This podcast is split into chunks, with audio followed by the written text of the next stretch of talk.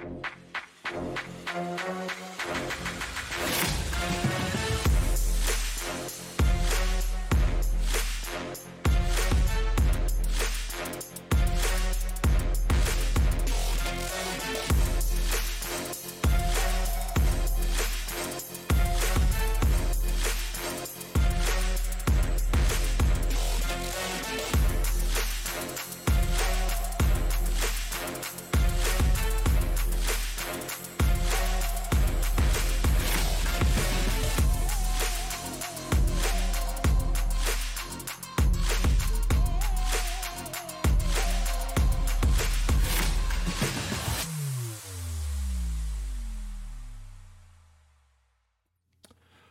Bonsoir ou bonjour à toutes et à tous, en fonction de l'endroit où vous êtes en ce moment sur la planète. Bonsoir à tous ceux qui sont déjà dans le chat.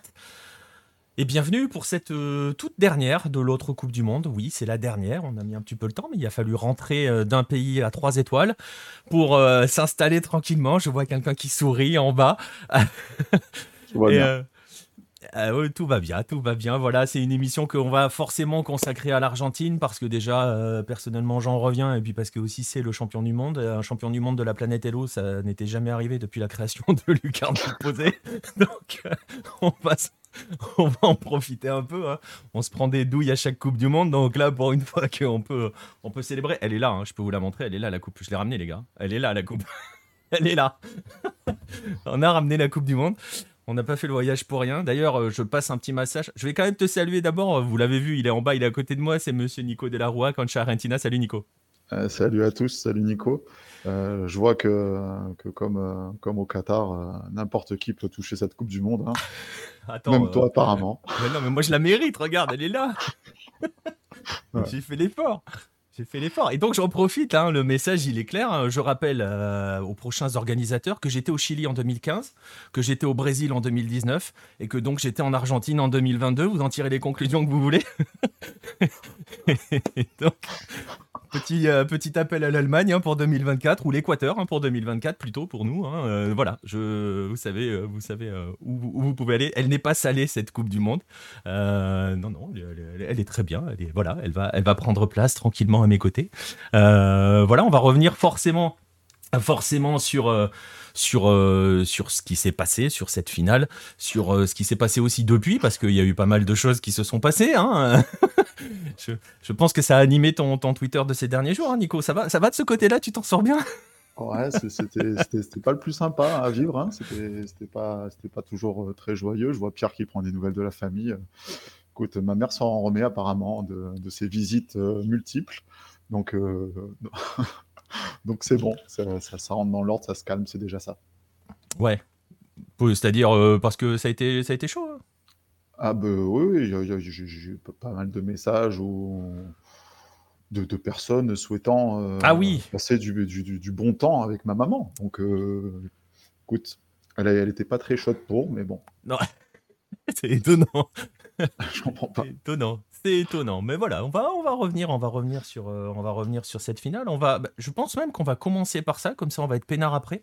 On va évacuer le truc, comme ça on va être tranquille. On va revenir euh, aussi ce qui se passe depuis, comme ça après on pourra s'installer tranquillement à parler, euh, à parler football, qui était quand même le plus important, parce qu'on en a vu des choses passer depuis quelques jours. On va pas non plus se cacher qu'il y a certains médias qui en profitent allègrement pour générer du buzz autour de choses qui sont parfois j'ai envie de dire, très fortement exagérées. Alors, il y a des choses, on les avait déjà dit. Toi, avec euh, Cancha Argentina, tu les avais soulignées. Moi, avec euh, Hello, je les avais soulignés aussi. On en avait parlé avant même la Coupe du Monde. Euh, ces fameux chants, des, ces fameux chants racistes des gros débiles qui sont passés à la télé. ces fameux messages racistes qui sont aussi... Et à la limite, j'ai presque envie de dire, quand il on va dire le mot, hein, quand un connard qui utilise ce mot-là à la télé, mais quand c'est Monsieur Durand euh, de tous les jours, c'est pas très grave. Mais quand on voit par exemple la avant la Coupe du Monde qui commence à allumer, Varski qui est quand même un journaliste, c'était le consultant euh, de la télé argentine, c'était quelqu'un qui a une énorme influence dans tous les sens du terme. Hein. c'est vraiment quelqu'un d'hyper important et de très très écouté en Argentine. Et je l'avais dit hein, euh, sur Twitter avant la Coupe du Monde, quand Varski commence à parler des origines africaines des joueurs de l'équipe de France, là c'est problématique. Euh, c'est problématique si Jean-Michel Durand nous fait la même. Hein. Enfin, Juan Miguel, euh, Juan Miguel Rodriguez. Mais à la limite, Juan Miguel Rodriguez, on s'en fout. Euh, il est con, il reste con dans son coin. Mais Varsky, c'était plus problématique. Alors oui, il y a eu des choses purement scandaleuses. Le chant et ces propos-là, on peut le dire, hein, on l'a déjà dit, mais on peut quand même le rappeler. Euh, ça, ça a été purement scandaleux. Euh, ça l'est toujours, hein, ça reste purement scandaleux. Il y a des choses, à contrario, qui sont fortement exagérées. je pense qu'on peut les, les, évoquer tout de suite, d'ailleurs, Nico. Le, fameux, le fameux coup du cercueil, qui a fait beaucoup parler. Et au minuto de silencio. Et la fameuse minute de silence, le minuto de silencio. Alors, on l'a déjà dit sur Twitter, on s'est fait défoncer la tronche là-dessus, mais c'est pas grave. On va le dire sur Twitch, on va se faire défoncer la tronche peut-être sur Twitch. Bah, c'est pas grave, on verra. De toute façon, je pourrais faire le ménage dans, l'absolu. Si quelqu'un euh, veut parler à nos mamans, euh, on s'occupera de lui. Euh, voilà. La poupée, on va y revenir. On va en parler tout à l'heure de, de, de Dibou Red le Rouge. Mais le coup du cercueil, euh, je vous invite à, aller faire un tour sur YouTube, euh, à aller faire un tour sur Google Images. Ça s'écrit A-T-A-U-D en espagnol, hein, un cercueil, ça se dit Ataud. Je prononce peut-être mal, mais voilà. Euh, vous, vous, écrivez ça et vous écrivez genre Boca River. Vous allez voir un clip télé qui est assez intéressant, qui, correspond, qui correspond à l'époque où River gagnait tous les tous les super classicos et que les mecs de Boca commençaient à désespérer. Il y avait eu un sketch à la télé où ils avaient amené un cercueil. Je sais pas si tu te rappelles de cette image-là, euh, Nico. Ils avaient, amené un, ils avaient amené un cercueil à la télé euh, sur le plateau avec quatre gars qui le portaient, qui avaient un maillot de River. Sur le cercueil, c'était euh, un truc du genre j'ai vécu comme un bostero, tu vois, aux couleurs de Boca. Et mm-hmm. d'un coup, Dieu, habillé avec une tenue de River, arrivait et ressuscitait un mort qui était dedans parce que Boca était mort à force de gagner des super classicos. Et Dieu un dieu de River ressusciter le mec de Boca pour en gros lui dire allez vas-y reviens jouer des super classicos. Voilà. Ce sont des vannes entre, entre supporters. On en pense ce qu'on en veut, on les trouve bien ou pas bien. La seule chose qu'il faut dire, et je pense que tu me suivras là-dessus Nico, c'est que ce ne sont pas des vannes racistes pour le coup. Ce sont juste des vannes. On les trouve de bon goût ou de mauvais goût, mais c'est comme ça. Quand une équipe perd, l'adversaire est mort pour les supporters. C'est comme ça que ça marche. Donc on joue avec l'image du cercueil, on joue avec l'image de la mort, on s'en fout total. C'est comme ça, mais c'est absolument pas raciste. Il y a eu des choses racistes, on l'a dit, hein, les chants, euh, l'histoire des Français qui sont africains, ça c'est clairement raciste. Euh, c'est amusant parce que je, te donnerai la parole après, mais on a eu euh, deux, trois chauffeurs de taxi hein, ou de Uber qui nous ont fait ça. Il y en a eu un qui nous a sorti ça. Bon, la seule chose qu'on lui a répondu, c'est bah en même temps, vous, vous êtes tous italiens.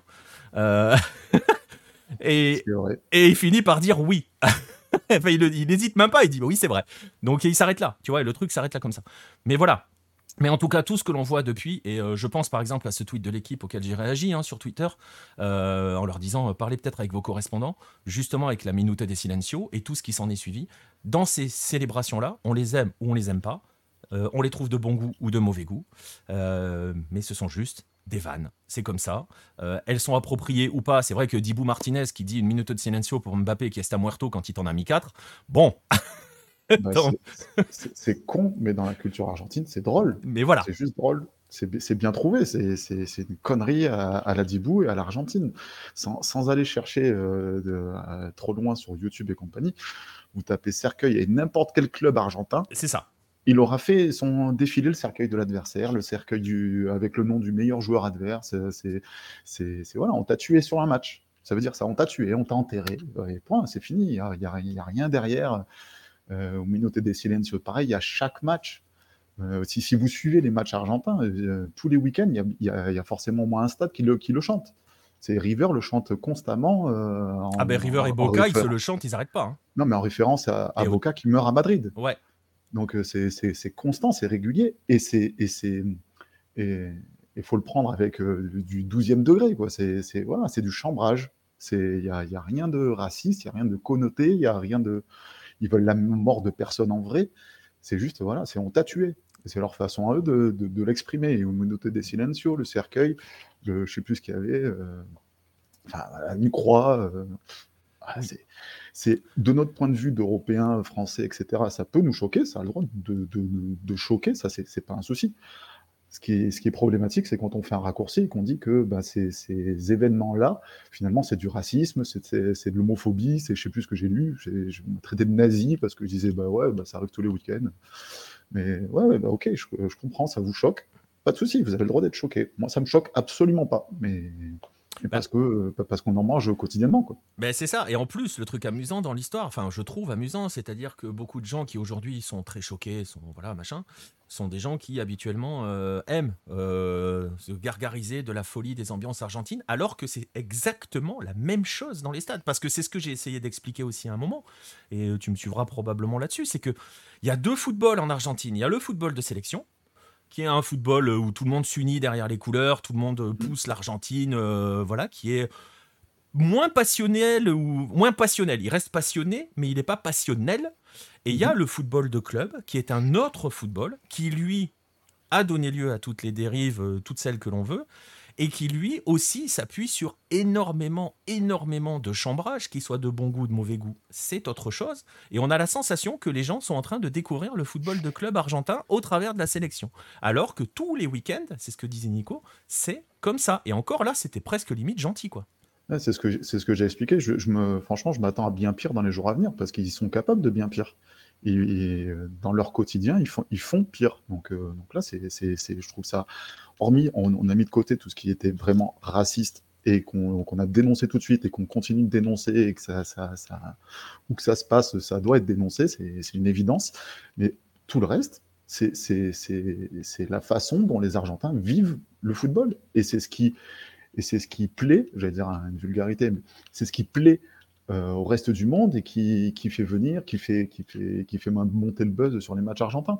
Donc c'est extrêmement facile de pointer du doigt des choses qui nous plaisaient il y a un mois, un an, dix ans, euh, juste parce que ben, ouais, cette fois, c'est pas, euh, c'est pas Estudiantes qui se fait chambrer au hasard. Mais c'est Mais, mais ça chantait même le El Salta et es un inglés, c'est des joueurs, des, supporters qui avaient le maillot d'Estudiantes de, sauté. Hein, J'ai pas compris. Bah ouais. Même Véron a sauté, pour dire. Incroyable. Mais euh, non, ce, qui, est agaçant aussi, pardon, je te. Ouais, non, vas-y, vas-y, vas-y. Je, je, reprends sur ce que tu disais sur les, sur les médias qui en font des tonnes. C'est que les, les gros médias sportifs, ils ont tous des envoyés spéciaux, enfin, pas, des, des, correspondants, pardon, pas des envoyés spéciaux, des correspondants sur place qui connaissent très bien qui, et, qui, qui, ont relativisé tout de suite plein de choses, mais on leur a pas donné. C'est pas eux qui parlent. ils n'ont ils ont pas eu le, l'oreille, l'écoute de suffisamment euh, mise en avant par leur, par leur chaîne.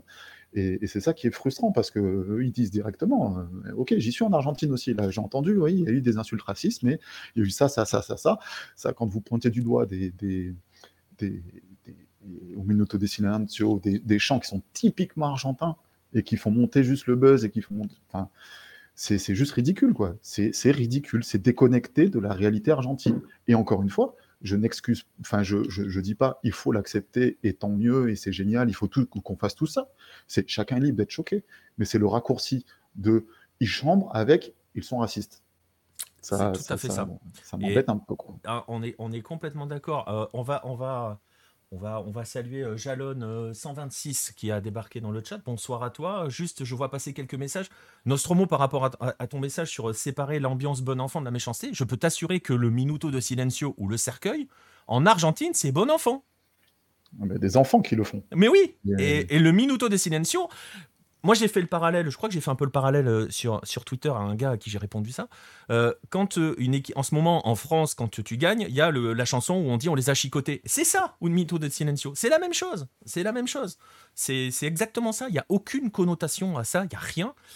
et par rapport à ce que dit Ibra sur, sur la fille de BFM TV, alors c'est vrai qu'elle a dit qu'elle a entendu des insultes racistes qu'on n'a pas entendu dans son direct. Par contre, je me semble que c'est elle euh, qui avait interviewé un gars qui avait commencé à parler de trucs euh, qui pour le coup étaient sérieusement racistes et ne l'avait pas traduit. Et ça pour le coup, elle avait eu raison pour le coup. Donc c'est vrai. Mais les insultes racistes, en fait, c'est assez intéressant. Et pour vous le dire, hein, j'étais sur place. Donc euh, voilà, pour le coup, pour une fois, je peux le dire.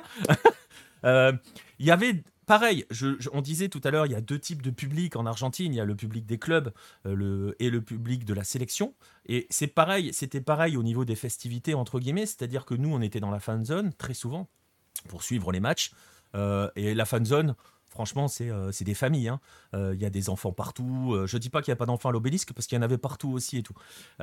mais voilà, c'est vraiment une, ambiance plus, plus tranquille et tout. Enfin, calme, non, mais tranquille. calme, ça n'existe pas en Argentine.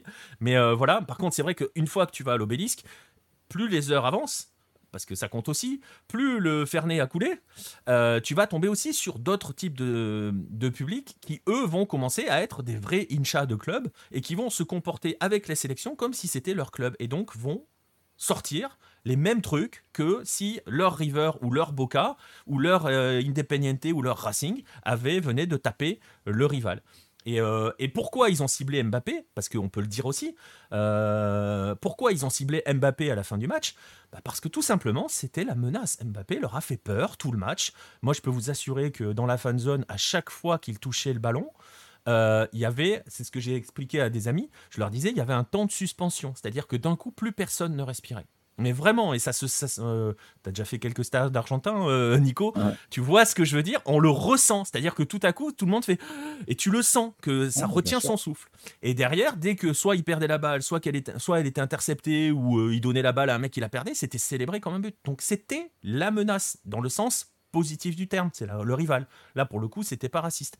Et pour vous donner une idée, moi, à la fan zone, euh, j'ai entendu des insultes contre Mbappé, aucune raciste. Alors il y en avait peut-être ailleurs, hein, je ne dis pas qu'il n'y en a pas eu, il y en a eu, hein. de toute façon il y en a eu, on en a entendu. À l'obélisque, il y en a eu, ça c'est clair, euh, forcément. Euh, mais voilà, et pour le dire aussi, le fameux concha de tu madre n'est pas une insulte raciste, c'est une virgule en Argentine. c'est le, putain de, chez nous, de, Nice, du Sud, de, Messi, il gagne la Coupe du Monde. Le premier truc, c'est ça. C'est euh, on est champion à euh, la concha de su madre. Et c'est rien, c'est une interjection. C'est ah, une virgule. C'est mais tu l'as dit, c'est putain. Ils le disent tout le temps, tout le temps, tout le temps. Alors, oui, Red le Rouge, je vois ton. Euh, le, il y a eu celui-là. Alors, celui-là n'est pas raciste, mais il est homophobe. Le... je vais pas le dire sur Twitch, je sais pas, parce que PUTO. ah. Donc euh, celui-là, dans l'absolu, il est considéré comme homophobe. D'ailleurs, le Mexique se prend des sanctions régulières parce qu'à chaque dégagement de gardien, ils envoient, ils envoient celui-là et ils se prennent. Il y a même eu des matchs arrêtés là-dessus. Donc là, pour le coup, c'est pareil, c'est pas raciste, c'est homophobe. Alors c'est pareil, c'est tout à fait, tout aussi condamnable. Il hein. faut, dire gigolo pour pas que ce soit homophobe. Bah c'est considéré homophobe. C'est euh, considéré homophobe. Regarde, le, Mexique, il y a eu des matchs arrêtés euh, à cause de ça parce que les supporters le faisaient à chaque dégagement du gardien. Donc, euh, donc voilà.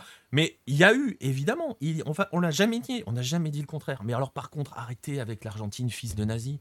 Euh, sans déconner, euh, bosser l'histoire, l'immigration allemande, elle commence au 19e siècle. c'est pareil, j'ai un peu réagi sur Twitter là-dessus, quand on commence à nous expliquer qu'ils ont fait une purge des Noirs au 19e siècle. Mais putain, les mecs, sérieusement, Allez pas reprocher aux Argentins de 2022 que Sarmiento, qui était influencé par la France, voulait faire une Argentine européenne, donc blanche. Arrêtez deux minutes, relisez l'histoire. Sarmiento et Alberdi, euh, voilà, c'est super. Ils ont des avenues à Buenos Aires.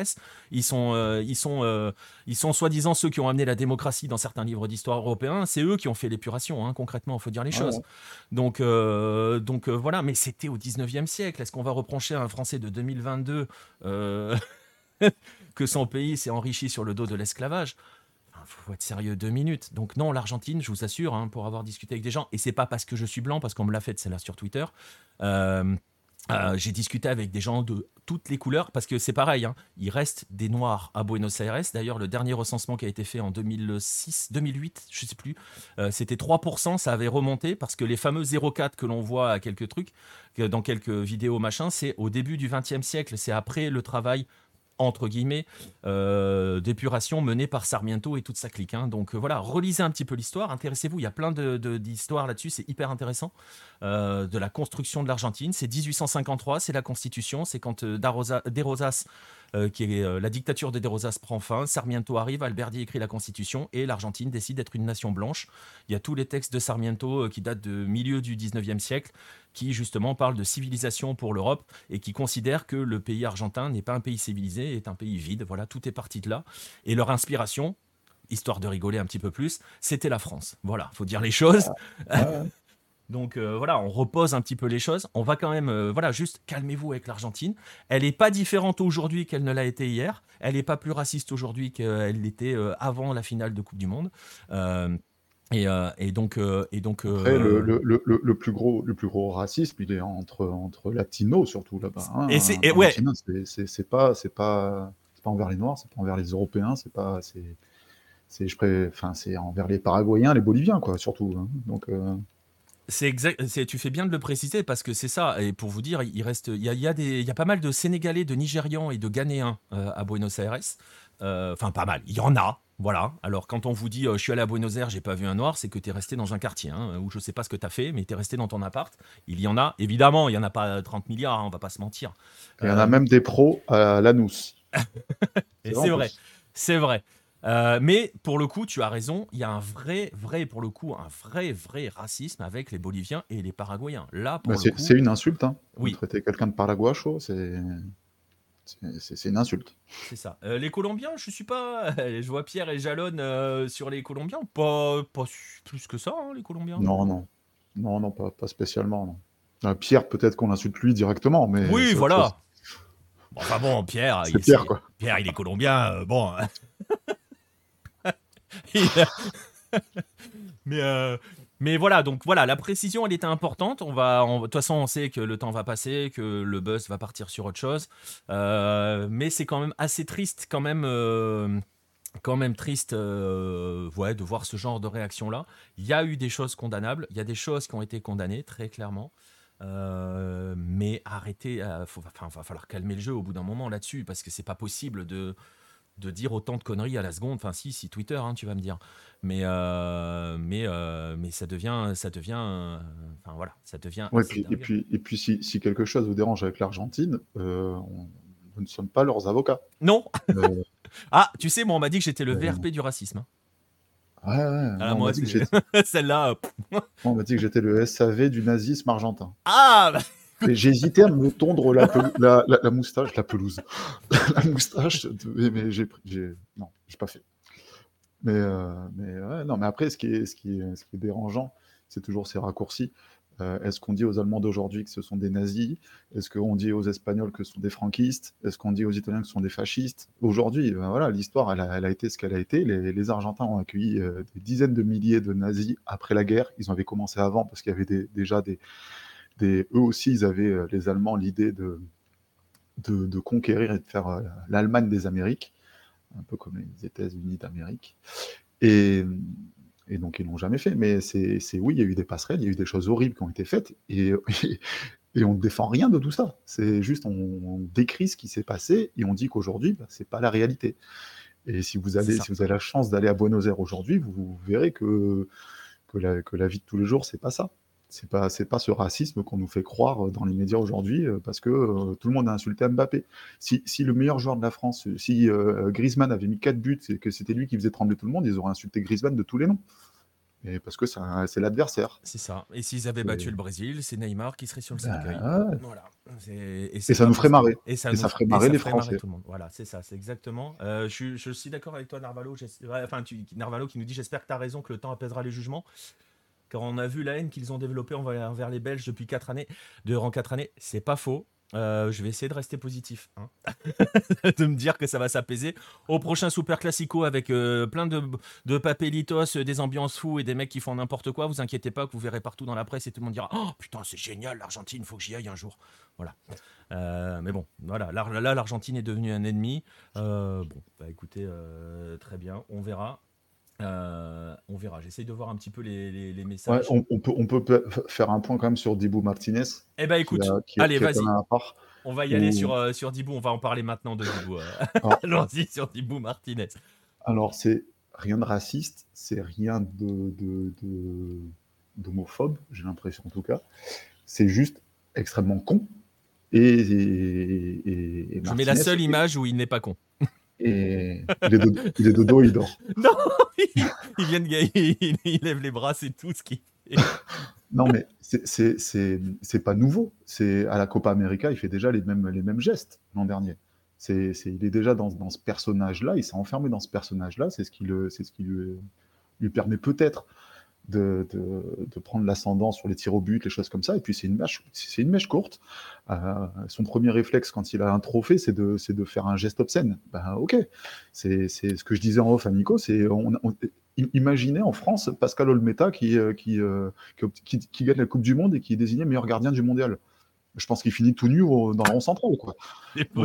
C'est complètement con. Mais c'est ça a rien, faut le laisser faire sa fête de, de, de, mongolien de son, de son côté, de débile là.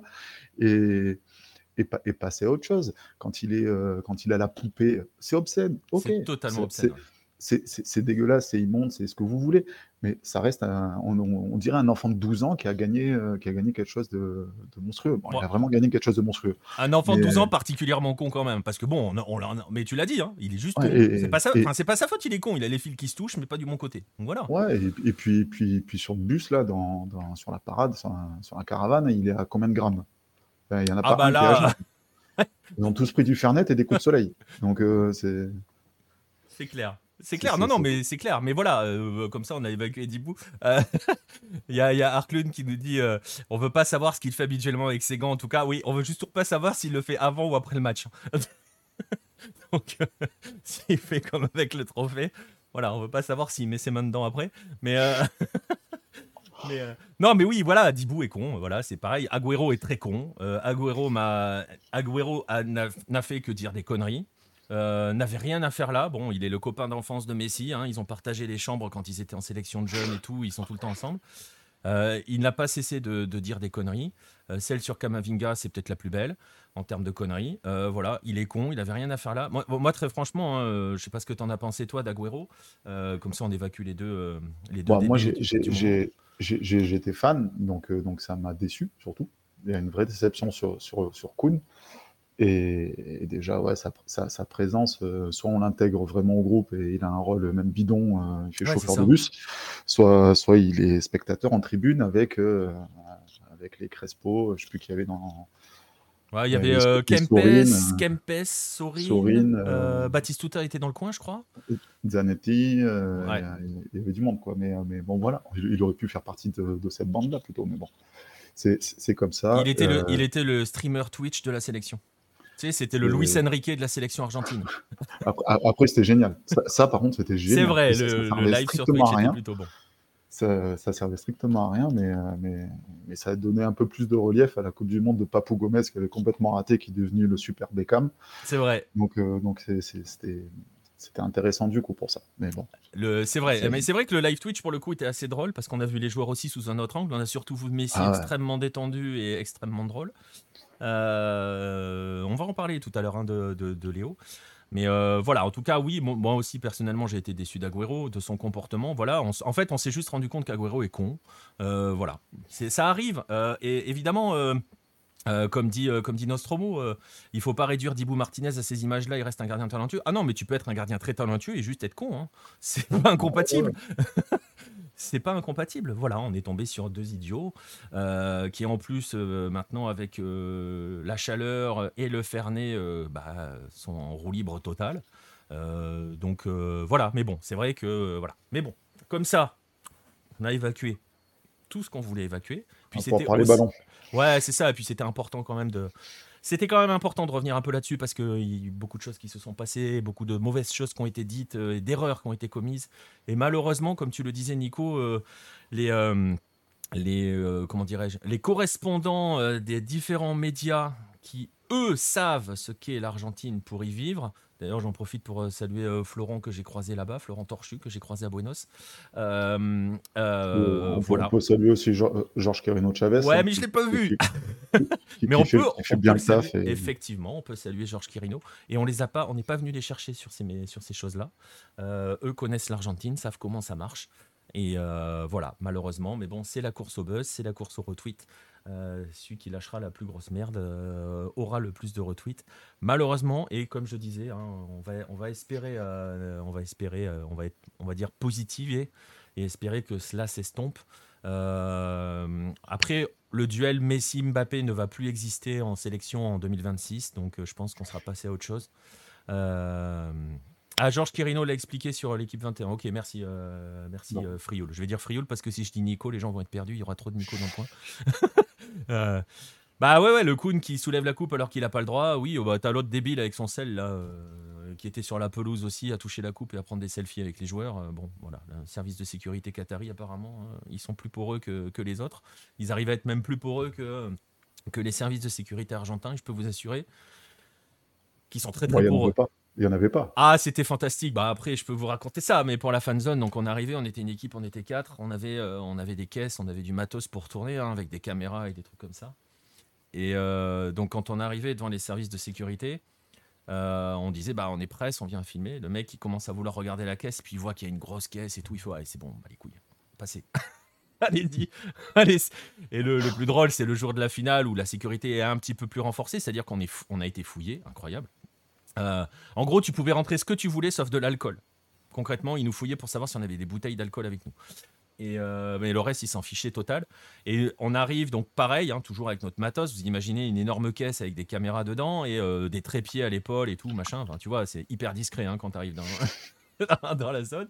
Le, le, truc, le truc absolument passe partout. Et, et donc, il y a un gars de la Sécu qui nous arrête euh, un peu embêté, tu vois, genre oh là là, il nous transporte quoi? Et donc il sort son talkie-walkie, il appelle son chef, genre vas-y Miguel, viens voir, euh, il y a des mecs, euh, y a des mecs, ils ont des caisses et des trucs chelous, viens voir. Et t'as le gars qui arrive, je vous jure, mais c'est fantastique. Le mec arrive, il marche, il regarde son pote qui fait ouais, ils ont des trucs comme ça, il nous regarde, et il regarde son pote, il fait et il se barre. Et là l'autre nous dit bon bah allez-y. donc donc, euh, donc voilà, c'était absolument magnifique. Mais les services de sécurité, oui, non, n'existent pas en Argentine. Et on peut parler de la parade, euh, où ils n'ont rien prévu. Ils se sont fait déborder euh, totalement. Après, quand tu as, plus de 5 millions de personnes qui débarquent, tu es, forcément débordé. Quoi. Je pense pas que tu puisses vraiment encadrer ce, genre de choses. Quoi. Ah bah ouais, bah alors pour, pour le coup, moi je sais que nous on est parti de la, donc la fan zone, il y avait à peu près 3-4 km pour arriver jusqu'à l'obélisque. Donc habituellement, tu fais ça en bagnole. Là, on l'a fait à pied. Euh, ah bah l'autoroute était difficile d'accès. Ouais, ouais, ouais. Bah après, tu pouvais encore passer à ce moment-là, euh, le, le, soir, tu vois, tu pouvais encore passer. Il y avait encore du trafic en bagnole. Tu pouvais même arrêter des voitures sur la route et monter pour qu'ils t'emmènent. Parce que les gens étaient partout. Enfin, c'était n'importe quoi. C'était de la mm. folie, mais de la bonne folie, de la vraie belle folie. Euh, avec des, des, les fameux Abuela qui étaient chantés dès qu'ils croisaient une, une, dame âgée. Euh, si vous avez vu l'histoire, c'est parce qu'en fait, je sais plus dans quelle ville, tu vas peut-être m'aider, avec euh, une grand-mère qui est sortie avec son drapeau de l'Argentine après le, la première victoire. Euh, c'est parti mais je ne sais, pas dans quelle ville c'était. À Rosario, merci Ibra. et, après, on fait partout. Hein. Ouais, ouais. Et en fait, après, ça s'est propagé et c'est devenu, c'est quelque chose qui est très présent en Argentine, ce qu'on appelle la Kabbalah. C'est un rituel, en fait. Les choses doivent toujours se faire. Euh, quand tu gagnes, tu ne changes pas ce que tu as fait de ta journée, tout, rien ne change. Et euh, donc c'est devenu le rituel et voilà. Et donc à, Buenos, dès qu'ils croisaient une dame âgée, euh, tout le monde se mettait autour et chantait Abuela, là là là là. Enfin voilà, c'était c'était la folie folieuse. Mais plus tu te rapprochais de l'obélisco et plus forcément ça se densifiait. Et très honnêtement, nous on était dans une rue qui faisait qui était parallèle à la Nueve de Julio, hein, qui est la qui est Main Street. La, rue, ouais, la rue de la plus grande rue. C'est les Champs-Élysées, on va dire, mais euh, puissance 10 000 parce que c'est beaucoup plus grand, avec l'obélisque en plein milieu. Euh, bah, dès que tu voulais aller sur la Nové de Rulio, de Rulio tu pouvais plus. C'était fini. Et tu pouvais pas avancer tellement c'était dense et compacté. C'était juste pas possible. On a un pote qui y est allé. Euh, il a mis une heure à faire 50 mètres. nous, on a réussi à rejoindre l'appart qui était plus loin. Euh, en passant dans les rues parallèles. Lui n'a pas fait 50 mètres en une heure. C'était euh, infernal. Il y avait, euh, pour le coup, hein, c'était tellement dense qu'il y avait des femmes qui faisaient des malaises, des enfants qui se sentaient pas bien. Enfin, c'était. Là, pour le coup, on était dans une folie, une belle folie, mais voilà. Et au niveau de la sécurité, voilà. Et tu t'imagines que pour le retour des joueurs, voilà, l'obélisque était prête à 5 heures avant qu'ils arrivent, quoi. enfin, même, je sais même pas à quelle heure ils sont arrivés, en fait. Ils sont arrivés à 2 heures du mat, c'est ça? Euh, les, joueurs Ouais, à, à Ezeiza. Parce qu'il y avait des gens qui ont commencé à camper sur ah. l'autoroute la veille. À, une heure et demie du match, je crois, ils, débarquent à l'aéroport et après ils vont direct à. Enfin, direct. Ils, font une fausse caravane jusqu'à jusqu'à au Predio AFEA. Et il y avait déjà du monde, et puis, puis même à l'obélisque, quoi. ça s'est jamais arrêté depuis dimanche soir. Quoi. C'est ce que j'ai vu, c'est ce que j'ai mis. Il y a toujours eu euh, une fête non-stop. Euh. Alors, ça, c'est, alors, pour dire les choses, lundi matin, il y avait personne. Ouais, ouais. Ah, vraiment. Euh, alors, c'était assez drôle parce que, parce que forcément, moi, je l'ai prise puisque nous, on est parti lundi. on, a décollé, on a décollé lundi matin, donc on est passé par, par l'obélisque, par là. Nous, était obligé en même temps, hein, vu où on était. ça va te parler peut-être, on était du, dans le, du côté de Montserrat, tu vois. Donc on était vraiment, on était plutôt pas mal, hein, on était vraiment bien. Euh, et donc pour aller à l'aéroport, euh, bon bref, je rentre pas dans le détail, mais on a remonté l'avenue. Il y avait personne, il y avait que les mecs qui nettoyaient euh, tout ce qui restait dans les pelouses, qui traînaient machin. Et c'était assez terrible parce que tu dis les mecs ils sont en train de nettoyer, mais dans une heure c'est mort. dans une heure, c'est mort. Et, et ça s'est rempli après, en fait. Ça s'est rempli complètement après. Et, et pour vous dire, hein, sur la sécurité, sur bah, le fait qu'ils aient pas prévu que finalement le bus, il allait pas pouvoir passer, mais c'est l'Argentine, quoi. Ouais, après, c'est leur côté démesuré aussi et, et complètement falabraque, hein, mais c'est, ça a fait des images de dingue. Et, et, et Red Le Rouge nous dit, hein, apparemment, il y a eu un, un, un mort. Bon, je pense qu'il y en a eu plus. Hein. ah, ils, ils disent, dans les chiffres euh, officiels, ils disent 18 blessés seulement, je crois. Et, en gros, euh, les deux qui, essaient de sauter du pont, enfin, de sauter euh, sur le bus depuis le pont, euh, celui qui rate et qui tombe directement, là, a priori, lui, serait mort. On n'en sait pas, enfin, c'est pas confirmé non plus. C'est ce qu'on dit, en tout cas. J'arrive pas à avoir une info euh, vraiment fiable là-dessus. Bah, de toute façon, on n'en aura pas. Euh, nous, euh, dé- déjà sur la demi, il y a des gens qui sont tombés de très très haut sur les lampadaires. Ouais. Il y a des Sur gens qui, ouais, il y a des gens qui sont peut-être pas forcément encore en vie aujourd'hui. hein. ouais. Donc voilà, moi je sais qu'on m'a rapporté, on m'a rapporté un mec qui s'était explosé au sol, tache de sang et tout. Enfin, il y avait une belle flaque, voilà quoi. Après, ça, explique aussi un petit peu la, façon dont on vécu, a vécu les joueurs la Coupe du Monde. Il y, avait une réelle émotion, une réelle pression, une réelle, euh, une réelle envie, euh, au-delà sûrement des limites acceptables, hein, qui, dépassent l'entendement pour, euh, nous de, de- de- depuis la France. Quand on voit Pablo Aymar en larmes en plein match euh, parce, que, parce, que, ça se passe mal, parce que, parce que c'est en train de s'échapper, euh, quand on voit les réactions de tout le monde, bah, les, joueurs sont juste des, des inchas de plus, quoi. Ils sont, ils sont, pas, au-dessus des, Argentins qui vivent ça passionnément. Les joueurs ont- l'ont vécu exactement de la même façon. Ils ont joué comme des inchas. Et c'est plutôt bien vu de faire ça hein, pour, d'un point de vue argentin. C'est ce qu'on leur demande. Mais du coup, bah, c'est, aussi déraisonnable de, leur part. Et ben, leurs supporters euh, ont aussi euh, des comportements euh, bien trop excessifs. Ils se mettent en danger, ils, mettent en danger des gens, et, et etc. Donc, c'est, leur façon de vivre les choses très intensément, très, très salement des fois. Et c'est, comme ça, faut en faire toujours plus. Et Paria, euh, Paria et LPB Clément nous disent dans le chat qu'on voit sur la vidéo le mec du pont qui se relève euh, et qui est relevé par des inchas. Donc, de toute façon, on va pas se mentir, on les aura pas les infos. hein. Donc, on saura jamais. hein. Dans cette histoire-là, on saura jamais. Et très honnêtement, on connaît l'Argentine. Euh, on sait comment, euh, ce que vient de vous dire Nico à l'instant, 5 millions de personnes à Buenos Aires, euh, c'est pas possible qu'il y ait que. Ouais. C'est pas 18 possible. blessés. C'est, Ouais, pas possible. c'est juste un sort de boîte, quoi. Ouais. 18 blessés. C'est ça. Ah, mais vraiment. Oui, c'est ça. Donc euh, c'est pas possible que le bilan euh, que le bilan soit pas plus euh, relevé que ça. Euh, mais oui, oui, c'était euh, c'était euh, c'était assez dingue au niveau au niveau au niveau de la folie. Moi, ce que j'ai trouvé impressionnant, surtout sur la demi, c'était plus difficile à voir sur après la finale parce que vraiment, je vous jure, il y avait trop de monde. L'obélisque, c'était impossible. hein. On essayait de tourner, on avait un, gars qui tournait caméra à la main. Bravo à lui. Voilà. Vraiment, bravo à toi Thomas. Euh, c'était euh, voilà, euh, il lui est arrivé des trucs fous. hein. Il s'est fait tirer son téléphone, il a coursé un mec, il a fini par récupérer son téléphone. Enfin, c'était ça, c'était pour la demi, pour la finale. Il y a des mecs qui ont essayé, mais bon, voilà, c'était. Mais c'était trop dense en fait. Tu pouvais plus rien faire. Très honnêtement, c'était impossible, impossible d'aller dedans. Et mais par contre, voilà, ce que je disais, c'est vous avez des familles, c'est il y a des enfants, il y a, c'est incroyable. C'est et c'est vraiment quelque chose que vous voyez pas ailleurs. C'est euh, vous êtes incapable de dire à quelle classe sociale les gens appartiennent. Euh, alors que d'habitude, on voilà, on arrive à, c'est euh, comme ça. hein, on voit qui est classe moyenne, qui est plus pauvre, qui est classe riche. Là, là, impossible, impossible de savoir.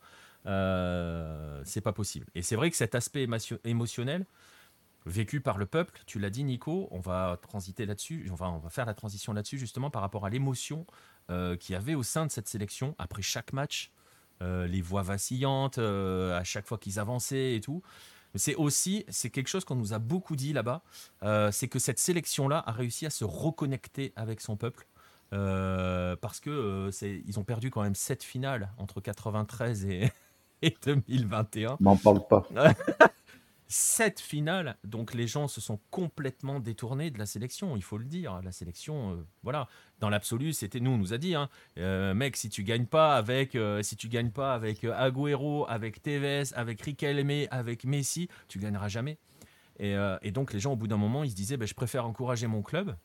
On nous l'a dit, hein, je préfère encourager mon club parce que je sais qu'il y a des moments où il va gagner, alors que la sélection, c'est mort. Et, puis, ils ont mangé aussi d'une gestion de la sélection euh, catastrophique euh, qui, les a éloignés de, leur sélection.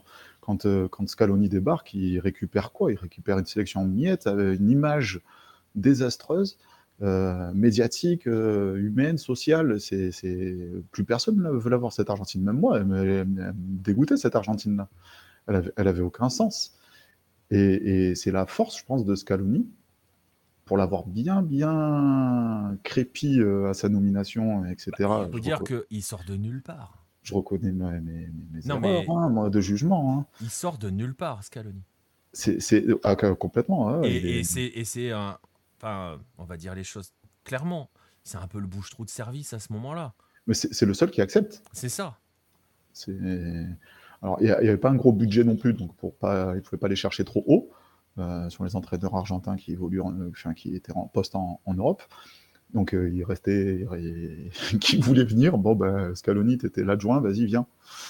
Euh, puis, voilà, ça, ça, sa première réussite, ça a juste été d'apaiser les choses dans la sélection. Vraiment, c'est, j'aimais absolument pas ses, premiers matchs, etc. Mais en tout cas, il y avait une continuité. C'était, c'était, il, a ramené une, espèce de sérénité dans la sélection et dans le rapport qu'il a eu avec euh, ses joueurs, mais surtout avec les médias et les, Argentins eux-mêmes.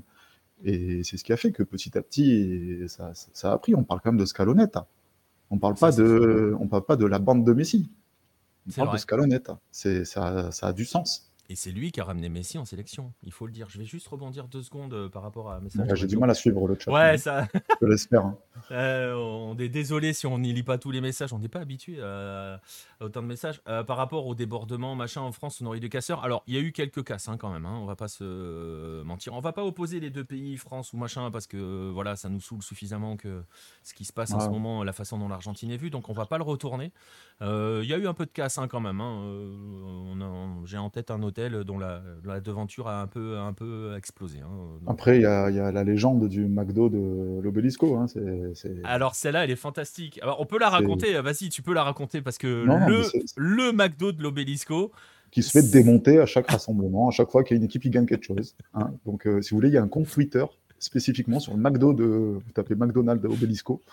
Et, il se fait régulièrement euh, fracasser, mais c'est c'est habituel. Ça choque même plus personne. Non, c'est ça. Et c'est tellement drôle. Moi, quand on est parti euh, le lundi matin, euh, il était encore là. Hein. Il était encore en bon état. Et, euh, on est passé devant et le, le, le, chauffeur du Uber me dit Oh, dis donc, t'as vu le, le McDo Ils ont tout fermé hier. Pour l'instant, ils sont encore entiers. Je sais pas dans quel état il est après les 5 millions du lundi. Et, j'ai vu aussi une, image sympa avec les, espèces de barricades pour protéger les, bâtiments, les choses comme ça, devant le McDonald's, et, quelqu'un qui avait tagué en gros euh, Kemiras Bobo. Ah. comme, si le McDo parlait euh, directement. Quoi. ça m'amusait. Ouais, vous pouvez chercher euh, la légende du McDo de l'Obélisco qui se fait détruire. les supporters de Boca ouais. spécialité. sont les spécialistes de la destruction du McDo. Donc il y a des casseurs aussi. Hein. C'est pas le même truc. Mais il y a quand même, voilà, il y a, c'est, le principe des manifestations euh, humaines. Il y a forcément toujours des débordements, surtout Après, imaginez, comme ça. imaginez 5 millions de Français euh, place de la Concorde, avec, euh, sur les 5 millions, tous les ultras de, de, Paris, sachant que là, dans cette hypothèse-là, Paris a au moins 10 clubs avec, avec, des, avec beaucoup de barras bravas et d'inchas qui, qui viennent et qui sont réunis au milieu de tout ça. Bon, bah. Déjà, Avec du Fernet qui coule à flot. Hein.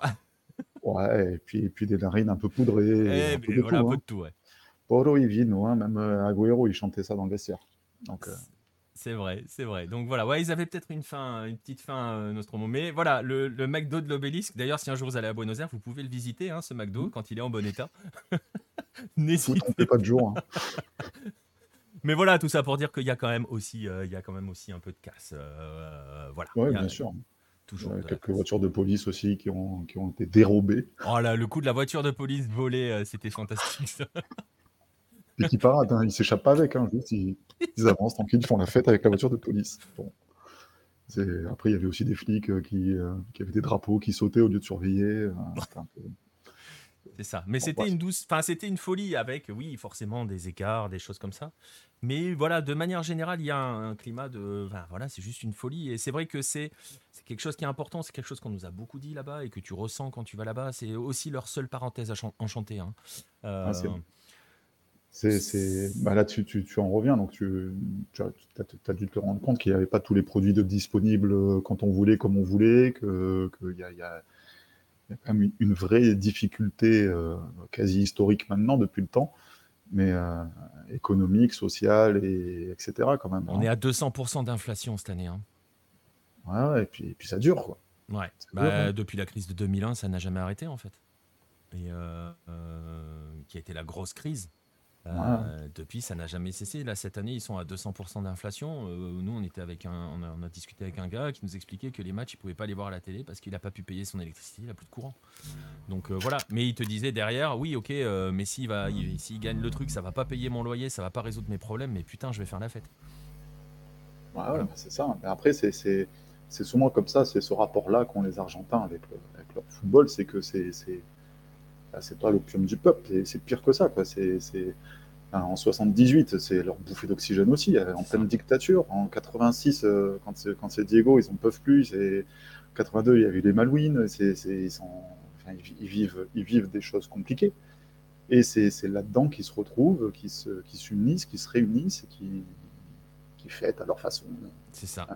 C'est ça. Fais gaffe. Nico, t'as une petite interférence dans ton son. Donc t'as peut-être ton truc qui a bougé là au niveau de ton micro. Fais gaffe. Je vais voir. Peut-être il faut que j'arrête de bouger en me parlant, peut-être. Non, je sais pas, c'est que là il y a une interférence d'un coup. Euh, je sais pas si les gens du chat l'entendent ils me, me le diront s'ils entendent ça. Je n'ai pas vu la vidéo d'Otamendi euh, euh, qui se roule un peu sur le micro, j'ai pas vu celle-là. C'est- ça, ça surprendrait personne. Hein. Ça surprendrait personne. Euh, ouais, t'as une interférence qui grandit. C'est peut-être le téléphone, t'as ton téléphone à côté de toi? Je l'enlève. Ouais. Je je l'ai je l'ai depuis le début. hein, donc, Ouais, non, c'est pas ça. Mais bon, il y, a une- ouais, y a une interférence qui est arrivée. euh, censuré. Euh, ouais, c'est ça. J'espère qu'elle va pas être trop gênante pour la suite. Dites-moi hein, dans le chat si ça vous gêne un petit peu ou si ça gêne beaucoup. Et, euh, essaye peut-être juste de débrancher, rebrancher ton truc au cas où. Ça vient peut-être de là. Oh là, non, c'est pire. J'ai débranché rebranché. Ouais, bah c'est pire. T'as peut-être un faux contact, ouais. Ah, là c'était bien. C'est bien. Pas fou. On l'entend bien de toute manière? Ok, bon alors on va, on va continuer comme ça. Est-ce qu'on t'entend là, Nico? Après, j'ai rien d'intelligent. Hein, donc, euh, Donc, non, c'est pas bien gênant. Bah écoutez, merci, on va pouvoir continuer là-dessus. Justement, on va en parler. euh, Nico parlait de, la, de Scaloni, de cette Scal- Scalonetta. Euh, on va revenir quand même un petit peu sur, sur cette finale. Euh, alors, on a, on a parlé hein, de Dibou qui a été euh, absolument monstrueux. Il y a quand même un homme sur lequel il faudrait focaliser. Alors, forcément, tout le monde va parler de Léo Messi, euh, évidemment, parce, que, Léo Messi. qui a fait sa finale. hein. Comment tu l'as jugé toi Ouais, ça va être vidéo. Friol. Comment, tu l'as jugé, toi, Messi, sur, sur cette finale? Parce qu'on a quand même eu un vrai duel Messi-Mbappé. C'était une folie. Ils se sont répondus, quoi, pour le coup. Bah, se sont répon- répondu tard parce que pendant, Oui. pendant- pendant une bonne heure de jeu, euh, c'était un monologue. Mais, euh, mais oui, ils ont, ils, ont fini par faire entrer cette finale dans la légende. On- là, on est encore trop, trop dans le- dans l'émotion et dans, dans l'immédiateté pour s'en rendre compte. Mais des, des finales de Coupe du Monde euh, avec, un- avec un tel scénario, bon, je pense que ça restera longtemps dans l'histoire. Euh, après, Messi, Messi il fait, il ses matchs, il est monté en, il est monté en régime tout- un peu à l'image de la sélection euh, au fil, euh, au fil des, rencontres. Et, non, il a, été, très bon, il a, été parfait dans, son rôle et dans, son implication. On l'a vu défendre, on l'a vu récupérer, je ne sais pas combien il a récupéré de ballons, mais ça doit être son record euh, sur une Coupe du Monde de récupérer autant de ballons. Donc, non, non, non, il a, pesé, il a été déterminant, comme, euh, comme on l'espérait euh, forcément. Quoi. Et un Messi qui est un petit peu le symbole de cette sélection-là. Euh, essaye de bouger un petit peu ton truc parce qu'on t'entend un petit peu plus lointain hein, par rapport à tout à l'heure. On t'entend, mais un peu plus lointain. Euh, ton truc, c'est ton micro. Hein. N'allez pas interpréter, messieurs, dames, euh, d'autres choses. Je ne suis pas Dibou. Bah, là, c'est parfait, tu bouges plus. dès, que je dis Dibou, ça, dès que tu dis Dibou, ça marche, incroyable. Ah pense que tu ça peux va être longue l'émission. Ouais, je pense que tu peux baisser les bras. Et euh, non, non, là c'est bien. Tu vois, il n'y a, plus le grésillement, c'est parti. Euh, euh, Messi qui est aussi à l'image de cette sélection trans. On a dit tout à l'heure, c'est Scaloni qui a fait revenir Messi. et aussi son comportement à Messi a changé depuis trois ans. il est devenu celui que l'on attendait qu'il devienne, c'est-à-dire le patron. on l'a vu commencer par grogner après l'AFA, assez rapidement quand il est revenu, chose qu'il ne faisait jamais avant. Et là, on l'a vu dans plusieurs interviews, dans plusieurs choses, où euh, il a pris position. Moi, le truc qui m'a marqué, c'est après la défaite face à l'Arabie Saoudite, euh, où c'est lui qui prend la parole pour dire ça va les gars, vous inquiétez pas, on va gérer. Alors que 2018, quand ça commence à tourner, ça, part en sucette très vite, il ne parle pas jamais, il dit rien. Là, il a assumé du début à la fin, et depuis 2019, en gros, hein, depuis, depuis que Scaloni est arrivé, il est le véritable patron de cette équipe. Ouais, c'est pas, pas qu'une impression, c'est. Euh, c'est euh, enfin, il fait partie de ce qu'il appelle la vieille garde avec Otamendi et, et Di Maria. Euh, c'est eux qui ont les clés de, de, la sélection. Et Messi, il est, il est parfaitement dans, dans, dans, son rôle de leader, de patron, et, et il tire tout le monde. Et tire tout le monde avec lui. Et, et en plus, il y avait ce, cette envie partagée, cette envie commune de chaque joueur de, gagner la Coupe du Monde pour eux, mais encore plus pour Messi que pour eux-mêmes. C'est quelque chose de, rare, en tout cas. Je ne sais pas si c'est bien, mais en tout cas, c'est rare. Euh, et, Messi, il, a, géré vraiment comme, comme un leader, euh, ce qu'il n'était pas par le passé. C'est tu vois, c'est ce que dit Thomas dans le chat, hein, un vrai leader. Mais avant, c'était juste le leader technique, mais ça veut tout dire et rien dire. C'était pas le patron du vestiaire. 2018, le leader, c'est Macherano. Donc, euh, alors que ça devrait être Messi. Ouais, après, je, je, sais pas si, euh, si, du point de vue du caractère, tout ça, est-ce que c'est ça doit être Messi ou pas, je ne sais pas, mais en tout cas, c'est naturellement qu'il est devenu. Et, euh, et là, il, il, s'est imposé dans ce rôle-là, et ben, finalement, il a, il a, il a il a eu autour de lui des joueurs qui l'ont suivi sur son rythme, sur son tempo, sur, sur sa communication, sur, euh, sur tu, disais là, euh, après l'Arabie Saoudite, il a, il a réussi à, calmer, à apaiser un petit peu tout, le monde en disant ça va bien se passer, vous inquiétez pas. Et la presse est restée très calme. Et, c'est ça surtout, c'est que la, même chose sous Sampa, avec, j'imagine, un Pipita Higuain devant, et, pas un Lautaro, c'est pas la même histoire. Hein c'est Scaloni, c'est pour ça que je dis qu'il a réussi à apaiser, à amener de la sérénité, et il a été déterminant là-dessus, c'est parce que Sampaoli, il était conflictuel avec toutes ces personnes-là. Donc, au, moindre petit problème, ça explosait forcément. Là, c'est l'inverse. Il a, été, très, très, très amical avec tous ces journalistes, avec, euh, tous ces rapports. Il n'a jamais été dans le conflit, c'est pas, pas son caractère à. Donc, euh, donc, du coup, ben, au premier échec, euh, ben, tout le monde n'est pas tombé sur la sélection. Tout le monde a gardé espoir de bon, on va y aller, c'est pas fini. Ouais, ouais, c'est exactement ça. Et c'est vrai que c'est la plus grande force de Scaloni, euh, d'avoir euh, apaisé, alors arriver à apaiser un climat autour de quelque chose en Argentine, c'est pas un exploit, hein, c'est un miracle. c'est du jamais vu. C'est ouais, c'est du jamais vu. Et euh, oui, on va en parler par, par, rapport à tout cela. Sur, je vois un passer vos messages dans le chat euh, ils avaient un jeu, euh, comme tu dis, euh, Nostromo, ils étaient, ils étaient, ils avaient, ils étaient sûrs, elle était sûre de sa force, cette Argentine. Oui, parce qu'elle n'a même pas vacillé après la défaite face à, face à la, face à l'Arabie Saoudite. Même si elle a un tout petit peu douté quand même face au Mexique, la première mi-temps face au Mexique, c'était pas forcément le truc, mais elle est montée, montée en régime au fur et à mesure des matchs. Elle a gagné aussi en sérénité au fur et à mesure des matchs. On l'a vu dès qu'elle commençait à se libérer, c'était un rouleau compresseur au bout d'un moment. La finale, elle est gérée parfaitement. Et par rapport à Scaloni, ce que nous dirait Le Rouge, il a fait, les, il a, les changements de Scaloni ont été bons. Euh, ouais, sauf face à l'Australie où il se fait très peur, quand même. Euh... contre la France, Di Maria qui sort. Bon. Et voilà, on va, en, on va en parler tout à l'heure de, Di Maria. Hein. C'était ma, c'était mon teaser euh, avant de. Ah, mais oui, on va parler forcément de Di Maria parce qu'on est obligé de parler de Di Maria tellement ce, joueur est grand. Et on s'en, enfin aussi, je pense qu'on mesure. Enfin, tu vois, c'est pareil, ça m'énerve ces phrases. On se rend pas compte à quel point il est énorme. Si, si, je vous jure, on s'en rend compte. on s'en rend bien compte. Et je pense que la défense française s'en est très très bien rendu compte dans ce match. ces changements étaient bons. C'est surtout ils avaient des certitudes dans la façon dont ils voulaient jouer et tout, pas forcément dans le système, c'est parce qu'il a changé de système, euh, toujours dans la capacité à s'adapter, et il a fait des choix extrêmement forts quand même, parce que, bon, même si, euh, bon, les, supporters de River que nous sommes, attendez Enzo et Julian, on attendait que dans cette sélection, il les a quand même lancés en pleine Coupe du Monde, parce que Julian devait être, entre guillemets, le remplaçant de Lautaro, et voilà, et même j'ai presque envie de dire, avant d'évoquer euh, voilà ces changements-là, parce qu'Enzo s'est installé direct, Enzo et Roulian se sont installés, McAllister s'est installé, c'était pas eux à l'origine, hein. on se rappelle que le milieu de la Scaloneta, c'était De Paul, Lo Celso, Rodriguez. Euh, donc euh, voilà, il a, il a quand même ça, et, par, et Paredes quand quand quand ça se ouais voilà, mais c'était certainement pas McAllister et Enzo Fernandez.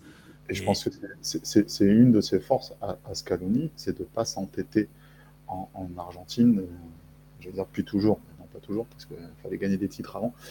Mais on, a toujours eu l'opposition entre le, entre le romantisme de Menotti et le pragmatiste. Et le Pragmatisme. et, là, justement, Scaloni, lui, se met parfaitement entre les deux. Il est entre Bilardo et, Menotti. Il est, il est, dans quelque chose où il s'adapte très facilement et sans et sans s'entêter il faut, il faut être capable sur, sur une Coupe du Monde de, de, dire bon, Papou Gomez, c'est toi qui devais remplacer Lo Celso, mais finalement tu fais pas l'affaire en mettre le petit jeune à McAllister. C'est pas évident. Lotaro, qui a un statut, et des, joueurs à statut dans une équipe, à, à, sortir sur un événement comme ça pour lancer des petits jeunes et, et pour qu'ils réussissent, ça veut aussi dire que le groupe a accepté ça. Ouais. C'est ça, c'est dans, dans ce sens où la Scalonetta, il y a vraiment quelque chose qui s'est construit avec le temps, euh, je pense que les 32 matchs sans défaite a, beaucoup joué là-dessus, sur la confiance et sur, euh, sur le, la construction d'un groupe. Et, voilà, ça, ça, en dit long. Quoi. Peu importe ce qu'il allait choisir, euh, quand Di Maria sort, il fait pas la gueule. Quand, quand il, les, remplaçants, ils sont sur le banc, ils font pas la gueule. C'est rare. Et c'est franchement, c'est une force de Scaloni et, et de ce groupe-là qui s'est construit avec avec une volonté de se retrouver, même quand ils étaient blessés dans, les clubs, ils voulaient pas rater les rassemblements, ils allaient quand même faire les, les, heures d'avion en aller-retour pour aller à Buenos Aires, euh, passer du temps avec les copains, pour, euh, parce qu'ils ils avaient une mission, ils avaient, ils avaient un truc en tête et ils ne voulaient pas casser cette unité dans le groupe. Ouais, et euh, voilà, hein, le Scaloni hein, qui a réussi à changer son 11 en, restant, en laissant de côté, en mettant de côté Paredes Lautaro do Celso pour Enzo Roulian, c'est ce qu'on disait, hein, c'est ce que dit Thomas dans le chat. Euh, et moi, y a, y, a, tu vois, c'est un détail, mais c'en est forcément pas un par rapport à ce groupe, par rapport à cette équipe-là. Euh, il y, a, un truc que je trouve, un, changement que je trouve important, euh, c'est quand il fait entrer Dybala en, en demi-finale. Dybala qui a pas joué un seul match avant, tout le monde se dit il va envoyer Lautaro, il envoie Dybala et, et ça se passe tranquille. Et il n'y a pas eu un seul problème avec Dybala. Il, envoie, il envoie Dybala, il envoie Foyce, il envoie, il envoie tous les. des chaque joueur qui a joué. jamais joué. Enfin, qui n'ont. Tous les joueurs de champ ont participé à la Coupe du Monde. C'est ça. Des mecs qui n'ont pas joué, il les envoie à ce moment-là. Et vraiment, le cas Dybala. Euh, en plus, tu peux te dire, nous, franchement, nous, en tant que, entre guillemets, en tant que Français, on s'est fait la réflexion. Quand il sort Roulian pour faire entrer Dybala, tu te dis, waouh, le message pour Lautaro. Carrément. Et tu te dis, ah ouais, quand même. Et en fait, mais non, il n'y a pas de message. C'est voilà, tout le monde fait partie du truc. Et on le voit, on le voit dans cette équipe-là. Et c'est là, oui, c'est la très grande force de Scaloni. Alors par rapport à Scaloni, je je sais pas s'il va rester. Je sais pas si on a des infos là-dessus. Euh, si t'en as. Moi, j'ai pas trop suivi ces derniers jours, hein, je vous avoue. Avant la, avant la demi-finale, je crois, et la finale, il y a, y a qui est. Non, euh, Gallardo, qui, euh, qui est allé à Doha et et il aurait aidé, le, avant la demi-finale contre la Croatie, il, va. il aurait aidé Scaloni à, préparer le match que la Croatie. Bon, après, c'est des, conditionnels. Hein. Et, euh, et, donc, il avait été évoqué que, que Gallardo euh, était, chaud pour, prendre la suite, euh, surtout en cas de, défaite. là, il a gagné, il est champion. Et je pense qu'il a envie de rester encore un peu. Hein, donc, je pense pas que, que Chiqui Tapia le, le, mette dehors. Euh, bah là, c'est compliqué. Hein. même si Gallardo est libre, mais, je pense que même, même Gallardo, il va pas faire le forcing pour, pour mettre Scaloni dehors. Hein, donc, donc je sais pas, il ne s'est pas exprimé sur le sujet, en tout cas je ne l'ai pas vu, Scaloni, mais, je pense qu'il y a il n'y a pas de raison, sauf s'il est euh, cramé, bouilli, parce qu'il a supporté 4 ans de pression et qu'il est arrivé au bout du truc, ce qui est possible aussi. Hein, Ouais, même si, même si, tu l'as dit, cette pression-là, lui, il a réussi à l'évacuer de la sélection. Elle a, elle a, elle a joué sans pression hein, tout du long. Hein. C'est assez terrible. Alors, il y avait une charge émotionnelle très très forte. Ça, ok. Parce que, tu l'as dit tout à l'heure, il y avait cette façon de jouer comme Incha, en fait, cette connexion. Euh, c'est ce qui les a vraiment rapprochés du peuple, pour dire les choses très clairement. C'est ce qui vraiment les a rapprochés de leur peuple. C'est pour ça que le peuple s'est uni derrière cette sélection-là. Elle aura vraiment un statut à part hein, dans l'histoire, hein, cette sélection. Pas que parce qu'elle est championne du monde. Euh, pour vous donner une idée, c'est pas une histoire que de, champion, d'être champion ou pas. La, sélection de 90 a une vraie cote d'amour euh, en Argentine. Elle n'est pas championne. Elle a perdu en finale euh, dans les conditions que l'on sait, mais elle a une vraie cote d'amour parce qu'elle était terriblement argentine aussi. Elle était très très proche, très très liée au peuple. Donc c'est pas qu'une histoire de victoire. Je pense que si l'Argentine avait perdu face à la France, surtout avec un scénar pareil, ou même, même sans ce scénar-là, elle serait adorée comme pas possible, cette Scaloneta. Elle va rester euh, avec euh, un côté particulier pour le peuple argentin. Hein. Et en, et en 86, c'est parce que Maradona marche sur l'eau et qui sont champions du monde que la cote de popularité revient. Parce que au, avant de partir, ah dans la sélection, le rapport aux médias et le rapport aux supporters, c'est très très très compliqué. Hein. Ah, complètement. Personne ne croit en eux. Hein. Euh, je, vous invite à, je vous invite à lire 22 juin 86. Hein. Merci pour la pub, Nico. Super. non, mais vraiment, je vous invite à, je vous invite à, lire, à, lire ça. Il est là. Euh, je vous invite à le lire, vous verrez que dedans, c'est totalement dingue. Hein, cette sélection-là, personne ne croit en eux, au point qu'il n'y a, pas il y a très, quasiment aucun journaliste argentin, enfin argentin non, puisque Victor Hugo Morales est, est, uruguayen, mais bon, il est pour la télé argentine.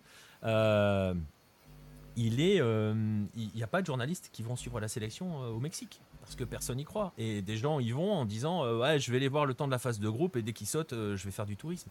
C'est ça la sélection de 86. Mais celle-là, celle-là, j'ai envie de dire qu'elle gagne ou qu'elle perde, euh, tout le monde était, euh, était véritablement derrière cette Scaloneta qui va avoir véritablement, on verra hein, avec le temps, mais je pense qu'elle va avoir une place très très particulière dans l'histoire et dans le cœur euh, des, supporters, des supporters argentins. complètement. Je, suis totalement d'accord avec, ce que tu, viens de dire. Et je pense que je pense qu'ils étaient même prêts à perdre cette finale et à l'accepter. Déjà, déjà arrivé en finale, pour eux, il, y a, il 4 ans, ils sont sortir par la France et en étant. Enfin, c'est chaotique.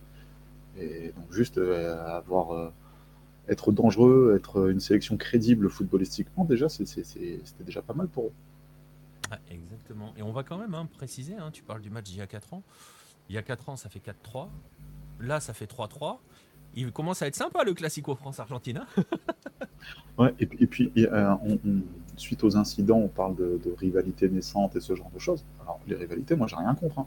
C'est dans le foot, je pense qu'on se nourrit de ça un peu, donc, euh, donc moi, ça ne me pose aucun souci. Tant mieux y a une, rivalité. Tant qu'elle est saine sur le terrain, bah, ça me pose. Euh, ça me pose aucun problème. Ouais, tu fais bien de le préciser parce que je vois passer des messages dans le chat sur euh, le match des Pays-Bas qui était bien plus engagé, les Pays-Bas machin. Là, pour le coup, on était sur un autre contexte avec euh, deux sélections et, euh, qui se détestaient cordialement. Historique. Ouais, ouais, ouais. Et qui, pour le coup, se détestaient mais vraiment du plus profond de leur être. et ça s'est vu sur le terrain, ça s'est vu dans les comportements, des choses qui n'ont pas forcément été beaucoup soulignées non plus d'ailleurs. Euh, après la victoire de l'Argentine face à la France, c'est qu'il y a eu beaucoup, beaucoup d'Argentins qui sont venus parler avec les joueurs de l'équipe de France à la fin du match. Forcément, des coéquipiers de club, hein, forcément, ça n'a aucun intérêt que Lisandro Martinez aille faire la bise à Chouameni, hein, ils se connaissent pas. Donc euh, voilà. Mais on les a vus venir consoler leurs coéquipiers de club. Ça ne s'est pas passé du tout comme ça face aux Pays-Bas parce qu'on l'a déjà expliqué, mais parce qu'il y avait un contexte avec deux sélections qui se détestaient cordialement. On va quand même, et c'est ça où c'est aussi, je sais pas, comme ça on va boucler là-dessus et on va aller après sur notre, sur notre euh, c'est peut-être aussi ce qui est un peu blessant, je ne sais pas ce que tu en penses Nico, sur la façon dont, la dont les, certains Français réagissent euh, et la presse euh, monte en épingle une espèce de haine de l'Argentine euh, ces derniers temps, c'est que c'est quand même deux pays qui, passent leur, qui ont passé leur histoire à se regarder l'un l'autre. Euh, si vous allez à Buenos Aires, vous allez avoir par moments l'impression d'être en France dans certains quartiers. C'est un pays qui a beaucoup, beaucoup regardé la France. qui aiment beaucoup profondément la France. Euh, donc c'est un peu terrible, je trouve quand même qu'on en arrive à commencer à se rentrer dessus parce que sur des trucs mal interprétés pour certains, d'autres qui ne le sont pas mal interprétés, on l'a déjà dit. Mais c'est quand même un peu, je sais pas ce que tu en penses, un peu gênant quand même de voir que c'est deux pays qui normalement deux pays qui s'aiment quoi. Alors je ne sais pas si ils s'aiment, en fait, historiquement oui. Euh, sur, sur enfin, balader dans Buenos Aires, il y a des quartiers, c'est Paris. Hein. C'est le petit Paris euh, dans, certains coins. Et, euh, et c'est très européen en plus comme, comme, comme ville. Donc c'est moi, moi, ça me choque pas tant que ça qu'il y ait cette rivalité qui, qui, naisse. Après, le fait de. de... Bah, la rivalité, c'est pas gênant. C'est si elle se, si elle s'alimente sur une haine qui ne doit pas exister. c'est ça. C'est, La problème, c'est que ça devient négatif et c'est attiser quelque chose. On veut, on veut, on veut rendre des, on veut régler des comptes et, euh, et on est prêt à utiliser n'importe quel levier pour, euh, pour, pour, en découdre derrière. Alors c'est très bête d'après moi. Maintenant, euh, bah, ça arrive, ça arrive, mais c'est un jeu malsain des médias parce que, bah, parce que ça marche.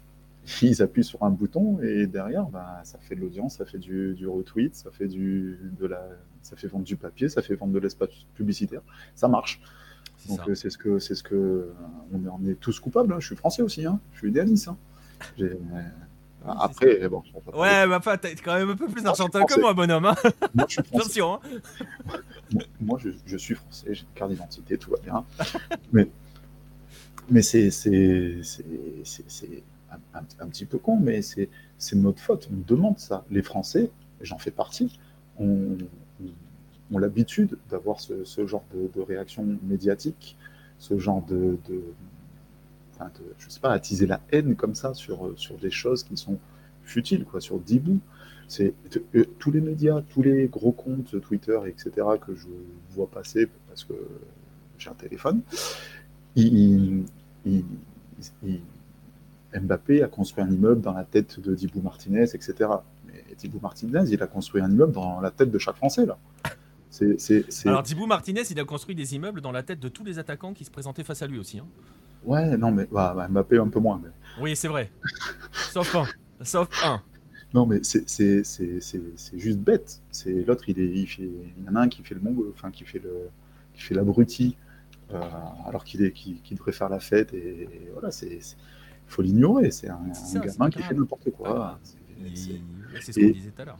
Et, et, et, il est, on a toujours dit, je sais plus, il y a un auteur célèbre argentin, je sais pas lequel, je sais plus lequel, donc je vais pas dire de, bêtises en en citant un faussement, mais on, dit qu'en en Argentine, quand on gagne, on préfère humilier son adversaire que fêter sa propre victoire.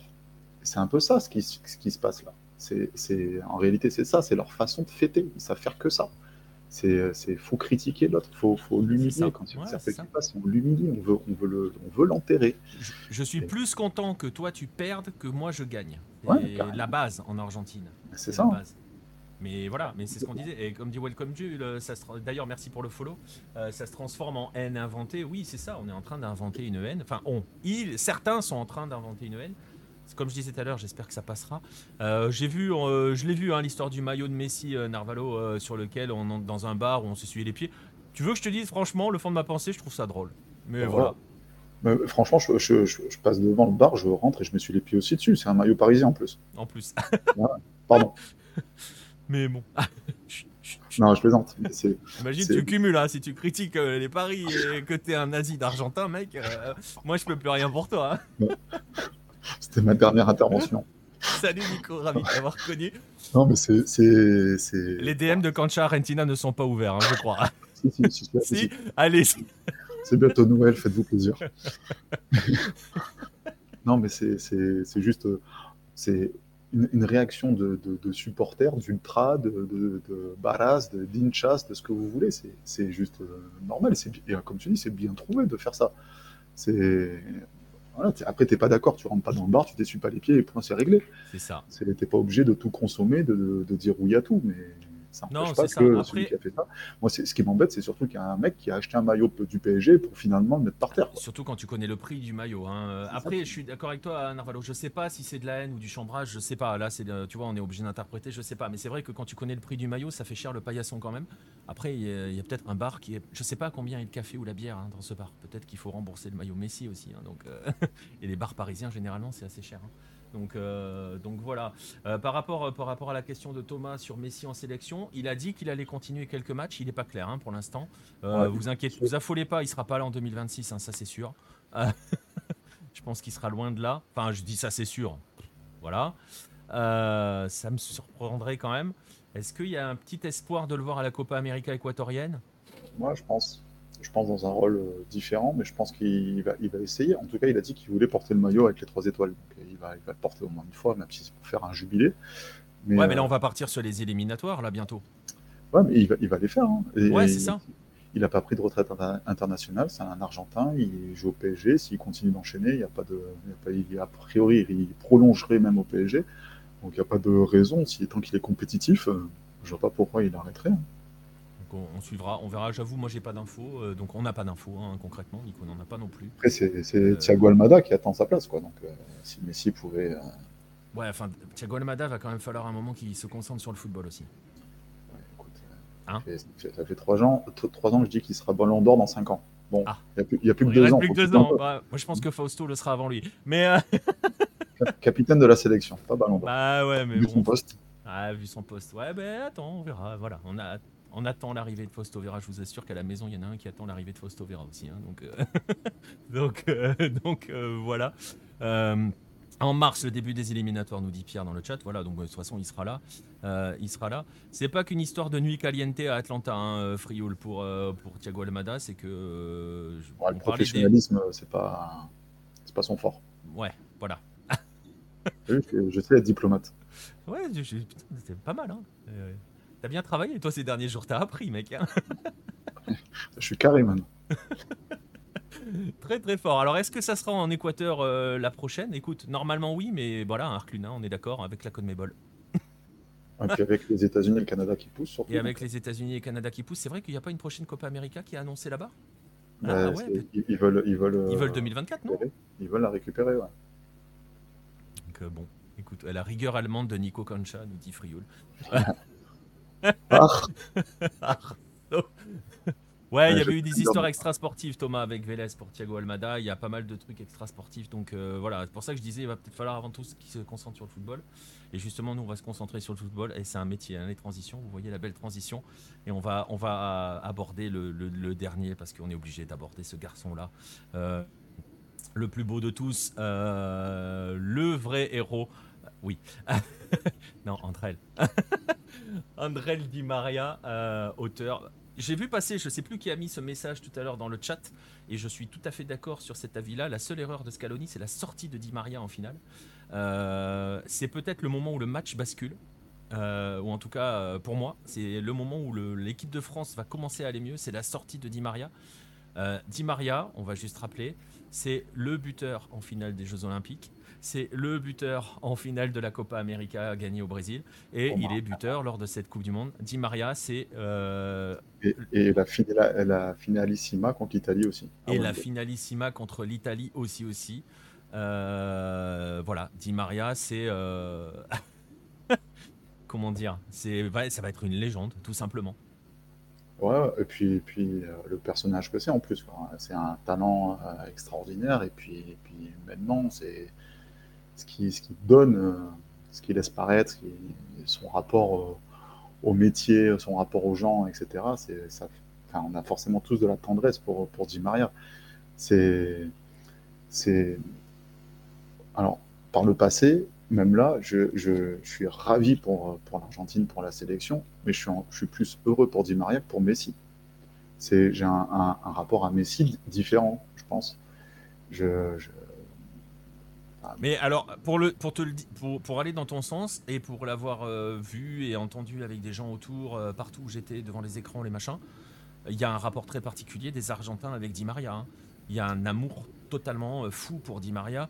Euh, euh, Voilà, et quand il pleure, là, c'est l'image des larmes euh, après son but. Je peux t'assurer qu'autour, ça vacille. Hein. Ah, ça mais- vacille. hein.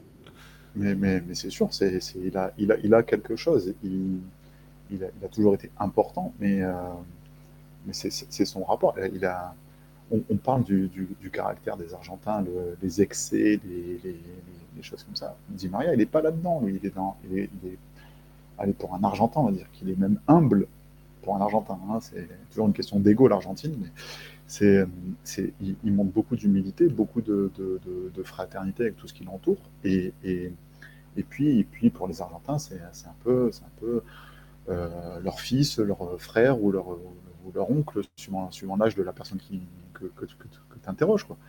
Donc il y, a, vraiment quelque chose de, sentimental, un rapport sentimental avec Di Maria. Ouais, complètement, c'est ça. Il y a un vrai rapport euh, sentimental avec lui. Alors, Paria nous dit que le, le maillot Di Maria va être acheté directement quand il va aller à Cordoba en février.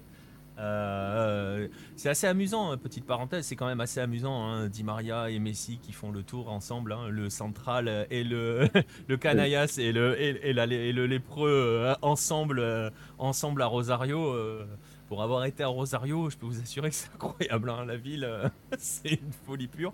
Parce qu'en plus, c'est ça aussi, c'est le côté, il y a une relation très euh, sentimentale entre l'Argentine et Di Maria. Ce garçon euh, vient de Central, euh, Rosario, qui est juste la ville la plus folle de tout. Il a rien de commun avec la folie de Rosario. hein. Ah non, c'est,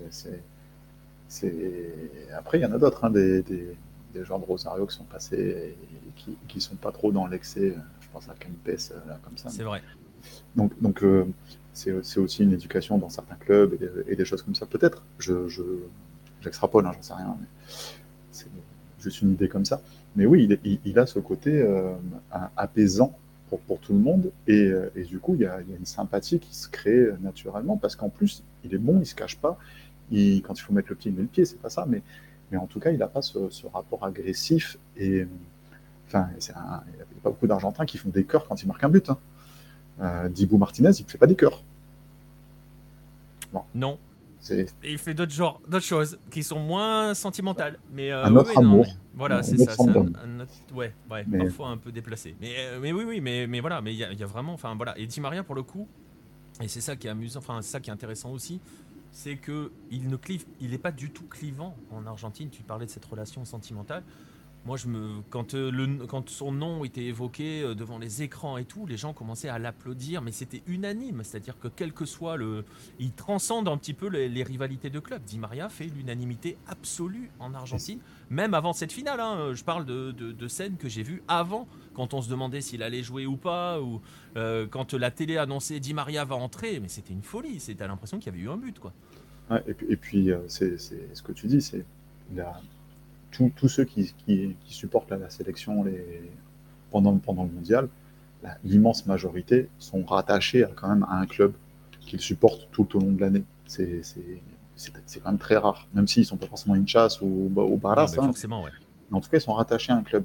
Et la sélection, quand il y en a un qui rate un geste technique, qui rate une passe, qui rate quelque chose, c'est tout de suite la concha de su madre et, et le nom de son club qui va arriver. Di Maria, ça arrive jamais, ça. Jamais. Jamais on va, on va lui, lui mettre que c'est un, c'est un central. C'est non, jamais, jamais. Jamais. Il va rater des choses et il, il se, il se fera crépir parce que on vous l'a expliqué, le concha de su madre, ça se dit à sa maman, ça se dit à tout le monde au travail, au, au patron, à tout le À monde. la moindre occasion ratée, c'est le premier mot qui sort.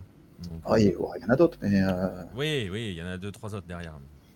Ouais, bon, c'est- mais, mais- mais du coup, oui, on, on lui passe beaucoup de choses parce que parce qu'on l'a vu, on l'a vu longtemps aussi dans la sélection. longtemps- il, a, il a longtemps été important et il, il a souvent été décisif, souvent été il a jou- joué des rôles majeurs sans jamais bénéficier de- de- d'un titre, de choses à- à- avec la sélection, au même titre que Messi, sauf que Messi lui on lui reprochait une attitude, alors que Di Maria ne lui a jamais rien reproché. Mm. Et du coup, on avait, euh, je pense que les Argentins avaient beaucoup de compassion pour, pour Di Maria qui, qui était en échec avec la sélection alors qu'il donnait beaucoup. Ah ouais, c'est vrai, c'est vrai. Euh, on l'a dit hein, tout à l'heure, un Pastorati, euh, il a marqué, euh, on l'a dit, hein, tu, le dis, et il en comptant les JO, il est décisif sur quasiment les grandes finales. Tu peux dire, il est décisif sur toutes les grandes finales du football argentin. Et beaucoup d'Argentins vous disent, alors c'est de la réécriture de l'histoire, mais on se rappelle qu'en 2014, il n'est pas là pour la finale. Et beaucoup d'Argentins vous disent que si Di Maria avait été là ce jour-là, l'Argentine aurait été championne du monde. Voilà. Dit ce qu'on veut, quoi. Donc voilà, c'est de la réécriture parce qu'avec des Bon, il faudrait juste quand même que. J'ai presque juste envie de dire si Higuain savait cadrer un tir, l'Argentine serait championne du monde. Mais euh, bon, on pourrait faire la même avec la Otaro sur celle-là. Mais et pourtant, l'Argentine est championne du monde. et je l'avais vu passer ta question, Red le Rouge, hein, mais tu fais bien de la remettre. Est-ce qu'on a une chance, une chance de voir Di Maria dans le championnat argentin? Écoute, j'ai presque envie de te dire beaucoup plus que Messi. Euh, et, même beaucoup plus qu'Aguero, hein, qui avait toujours annoncé qu'il reviendrait à Independiente. Hein. Maintenant, il préfère faire des live Twitch et dire des conneries dessus. Euh, il, peut plus. ouais, c'est vrai, il, peut plus. Ouais. Mais enfin, il avait quand même pas signé à Independiente hein, le jour où il a annoncé sa maladie, alors qu'il avait annoncé qu'il reviendrait à Independiente le jour où son contrat à City se terminerait. Bref, parenthèse fermée. Independiente, tu veux qu'il paye avec quoi? Ils ont des cacahuètes là. Mais oui, mais enfin, c'est lui qui a construit le centre de formation. Il n'a pas besoin d'être payé Independiente, soi-disant. Mais bon, bref, en tout cas, Di Maria, lui, a toujours annoncé qu'il reviendrait à Central. Euh, et je pense très concrètement qu'il reviendra à Central. Hmm. T'as du mal à y croire? J'y crois moyen. J'aimerais beaucoup, hein, mais, j'y crois moyen. ça, ça me paraît pas possible. C'est dans, l'Argentine d'aujourd'hui, des, joueurs de ce calibre. Alors, Messi, euh, même pour rentrer chez lui, il a du mal. Donc, euh, faire, faire une saison avec un club argentin, impossible, surtout s'il se trouve à Rosario. Et, et, Di Maria, ça va être, ça va être, ça va être pas possible, je pense. Hein. On n'est pas, on est, on est au-dessus d'un Tevez, hein. donc euh, c'est en termes de. Et on est à Rosario. Et on est à Rosario, mais en, termes de rayonnement, tout ça. Donc, euh, je, pense, je, pense, que c'est intenable, ingérable, même si, si il va gratuitement, c'est ça, ça me paraît pas possible, malheureusement. Après, j'espère me tromper parce que je serais ravi, hein, mais moi, je le vois bien. Franchement, je le vois bien. Je le vois bien. Je le vois bien revenir. Franchement, euh, je le vois bien. Il a 34 ans, Maria. Je viens d'aller vérifier son âge parce que je me rappelais plus. il est déjà si vieux. Incroyable. Euh, enfin, si vieux façon de parler. Donc, euh, à voir où il va aller après. Mais moi, je le vois bien revenir à Central à 36-37 ans, faire une petite année tranquille comme ça, tu vois, et, boucler le truc. Je, je, je, laisse, je, lui souhaite de tout cœur. Hein. Je serais ravi. Mais on verra. Je ne suis, pas, pas convaincu, je le sens. Allez, on va voir si des... On va voir lequel de nous deux déclenche un effet LO. Là, on est peinard, hein, parce qu'on a dit l'inverse l'un de l'autre. tranquille. Euh, euh, ouais, ouais, non, mais d'accord, un hein, Pastorati sur le côté, euh, le côté économique, mais je pense que si Di Maria devait revenir à Central, ça serait pas une affaire économique. Hein. là, pour le coup, l'économie n'entre plus en compte. On a vu Maxi Rodriguez revenir à Newell's, c'était plus économique. Non, non. Ouais, puis, puis il, a, il, a, il a fait du bon taf en plus en revenant. Quoi, pour, Exactement, ouais, Et, euh, il n'est pas, revenu, il est pas revenu à Newell's pour dire tiens, je vais prendre une dernière pige. Hein. Non, non, il est revenu à Newell's parce que voilà, c'est une relation très particulière entre, entre les joueurs d'un club, les icônes d'un club. À Rosario, c'est en Argentine de manière générale, mais à Rosario en particulier. Euh, et c'est surtout qu'ils ont, ils ont une, vraie, euh, une vraie passion, un, vrai, un véritable amour pour, un club qui leur a donné une éducation. Quand je parle d'éducation, c'est pour aller à l'école, pour aller ce genre de choses. C'est au quotidien. Ils ont grandi avec, euh, avec ça. Di Maria, il a, fait, il a vraiment joué à, à Central. C'est pas, pas Messi. Euh, c'est pas Messi à Newell's c'est pas le même rapport. Donc, euh, même si tu vois, même si tu vois, même Messi, son rêve, il l'a dit. Hein, moi, je, pour avoir traduit quelques quelques quelques interviews de Messi pour le taf, il y a une interview qui a qui doit dater de 2017 ou 2018 qui est très très intéressante où il explique que lui, il n'a qu'une envie, c'est revenir à Newells, mais euh, en gros, euh, il peut pas pour ses enfants et sa femme, quoi. Il veut pas les, ils peuvent pas les emmener là-bas. Euh, mais lui, il aimerait. Alors, tu vas me dire, oui, c'est peut-être de la diplomatie, machin, mais il n'est pas obligé de le dire. Non, non, je, pense qu'au fond de lui, il aimerait, mais il, il sait que c'est pas possible, quoi. Voilà, c'est ça. C'est ça. Se rendra à l'évidence. Alors son contrat se termine en juin avec la Juve et pour, pour Di Maria, on verra bien. Ouais, exactement, on verra bien. Il a 34 ans. on va bien voir ce que ça peut donner plus les pépins physiques, plus les trucs, on ne sait pas trop. Hein, Parce que l'avantage aussi de revenir à Central, alors l'extra sportif, il pourra pas être calme, mais c'est qu'il s'offre aussi euh, une fin de carrière tranquille sur le terrain. C'est-à-dire qu'il ah pourra gérer comme il veut. Euh, pas toute proportion gardée parce que le parallèle n'est pas forcément quoique euh, il peut faire une soirée à national hein. c'est-à-dire que s'il veut jouer il peut voilà s'il veut jouer un match par mois on lui dira rien hein.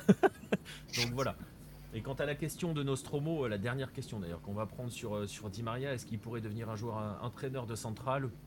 Je sais même pas s'il a envie de devenir entraîneur un jour. Je sais pas s'il a l'âme d'un. Je connais pas le joueur, je connais pas l'homme, donc euh, aucune idée, aucune question. Euh, ah, même enfin, on connaissait, on connaît l'homme. On connaît pas ses, talents, surtout de, tacticien. Ouais. j'ai jamais. Bon, après, on a vu des mecs devenir entraîneur en Argentine, leur talent de tacticien, on les cherche encore. Hein.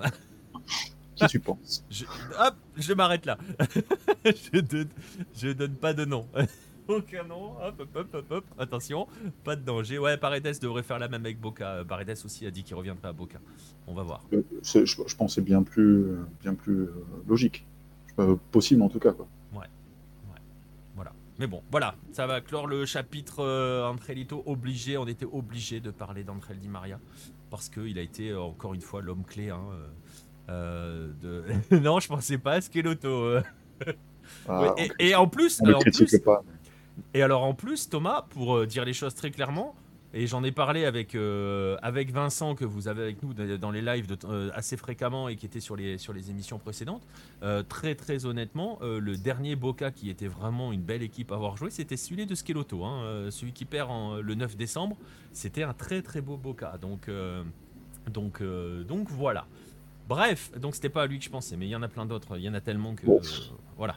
voilà. Bref on va rester là, on va rester là là-dessus. Euh, voilà, on va rester là sur, euh, sur Di Maria, sur, euh, sur, ce titre, sur ce titre argentin, sur cette folie qui a embrasé, voilà, ces images incroyables de l'obélisque et de, de la Nueve de Julio, totalement bondé. Je, je, sais pas, je pense que ça s'est vidé un peu quand même depuis là. Hein. Ah, je pense qu'ils ont dû aller se coucher. Donc, donc voilà, on a été quand même assez surpris en Argentine que le lundi ne soit pas férié. Euh, c'est le mardi qu'il a été.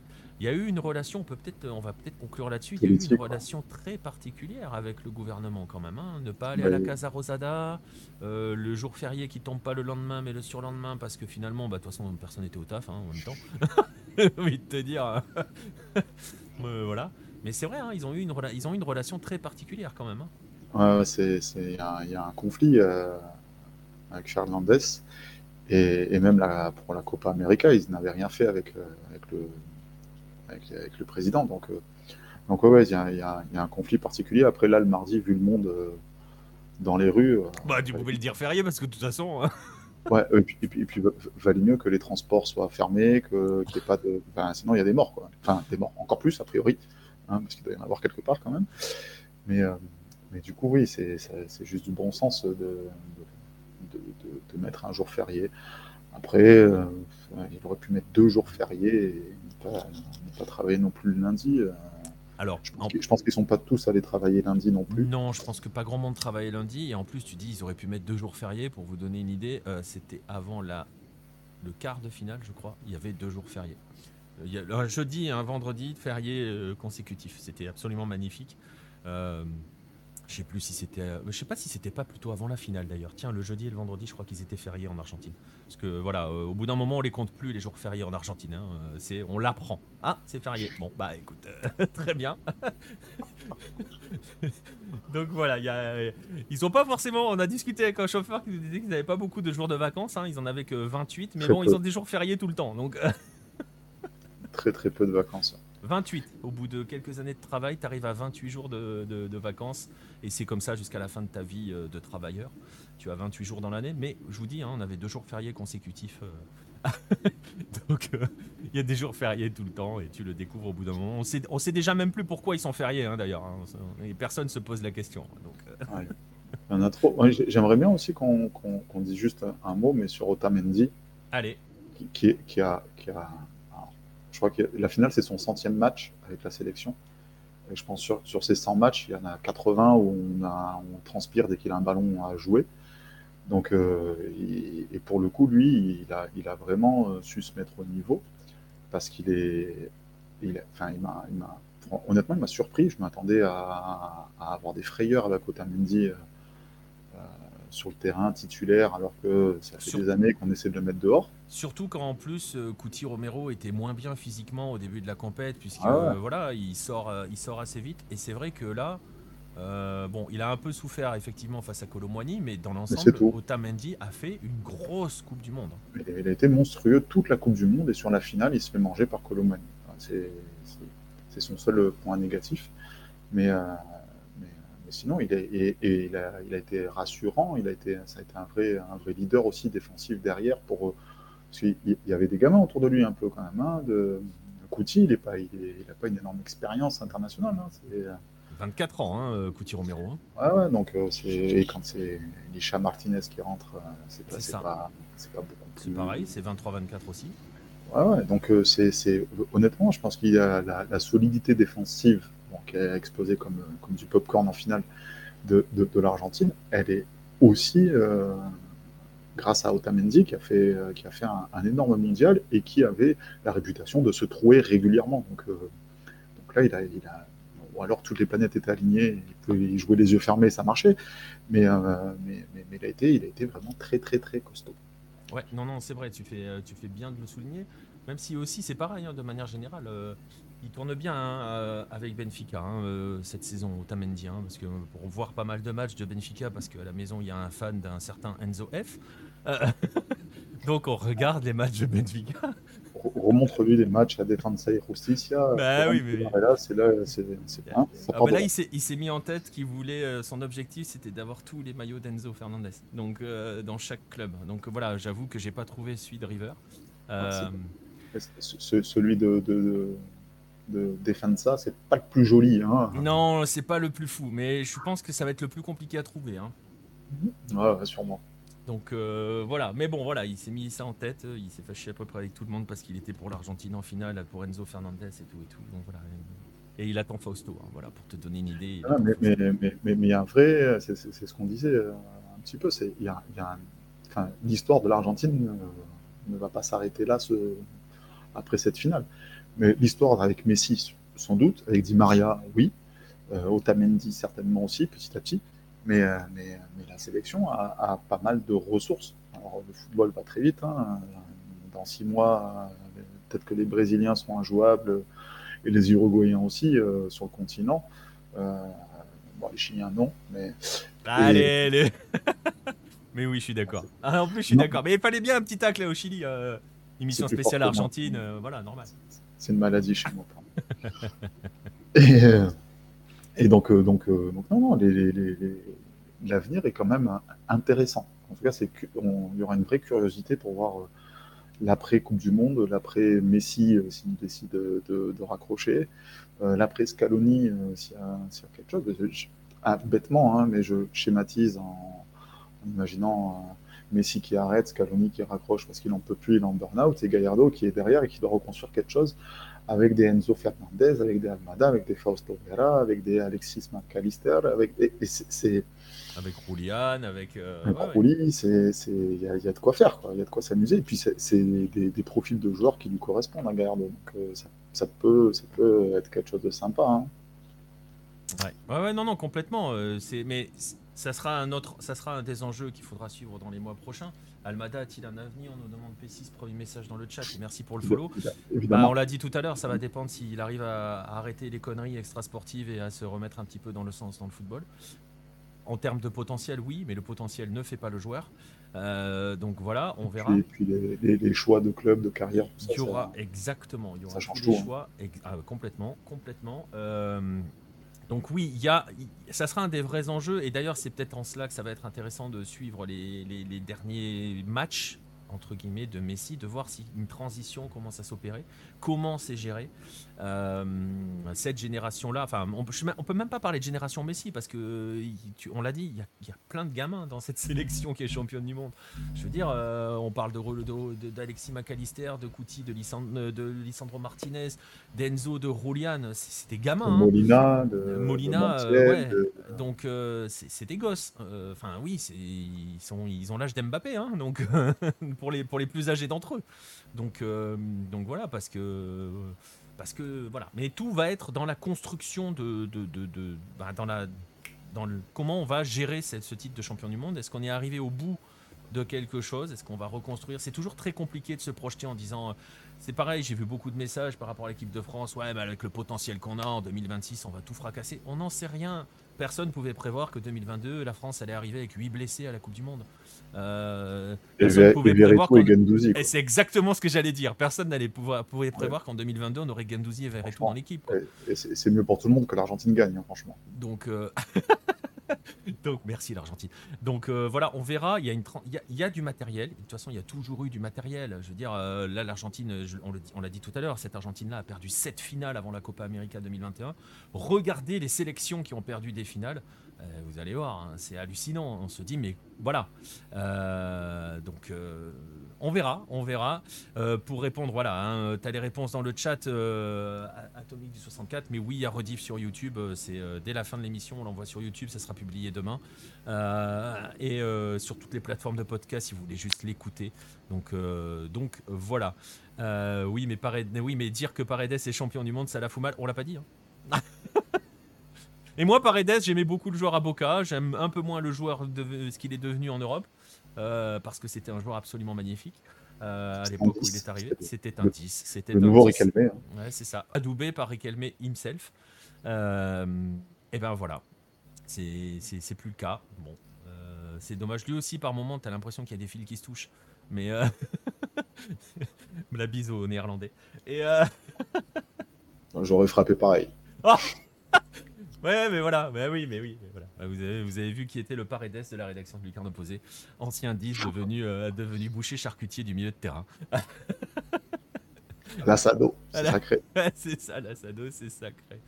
Euh, donc voilà, bah écoutez, euh, voilà, on a fait à peu près le tour. Hein. On a fait, on devait faire une heure et demie, une heure, et on a fait plus d'une heure et demie, presque deux, euh, autour de ce, de cette troisième étoile de l'Argentine. Hein. je vous le rappelle, on a la coupe, elle est là, elle est là, messieurs dames, la coupe du monde. On l'a ramenée, ouais, je l'ai volée à Léo. il la cherche encore. on a fait le tour. une petite conclusion, Nico, quelque chose à rajouter ou c'est bon?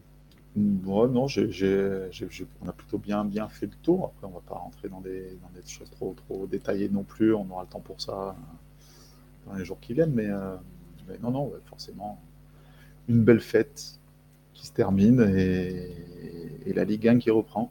J'espère que vous avez hâte, pas moi. Mais, euh, Je reviens de Rennes-Brest en match amical au Roison Park, mec.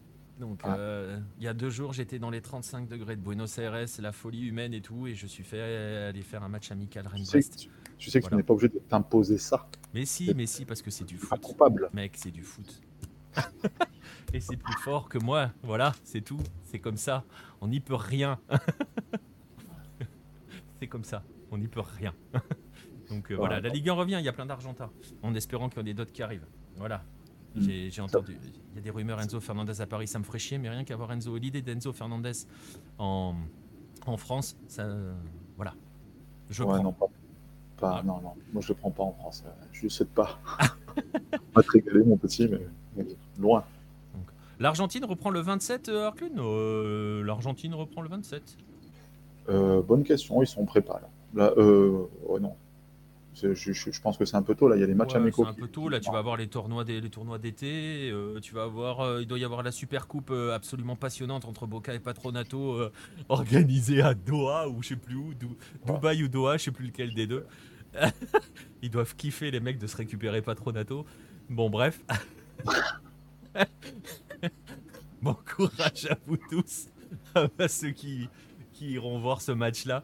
27 euh, janvier, voilà, c'est ça. 27 janvier, ça me semble plus probable. Ouais, puis il y a la Libertadores, les tirages ont été faits euh, pour les premières phases. La Libertadores qui va arriver, ça va reprendre très vite. Euh, tournoi d'été en Argentine et puis en Amérique du Sud, ça reprend un petit peu partout aussi. Je crois que le Mexique est le premier championnat à reprendre en Amérique latine. donc voilà, à suivre. De toute façon, vous suivrez ça avec nous sur les réseaux. On fera des lives et tout et tout comme d'habitude. On va donc euh, en rester là pour cette, euh, pour cette euh, émission, cette dernière sur la Coupe du Monde 2022 et donc cette troisième étoile qui a été décrochée par l'Argentine.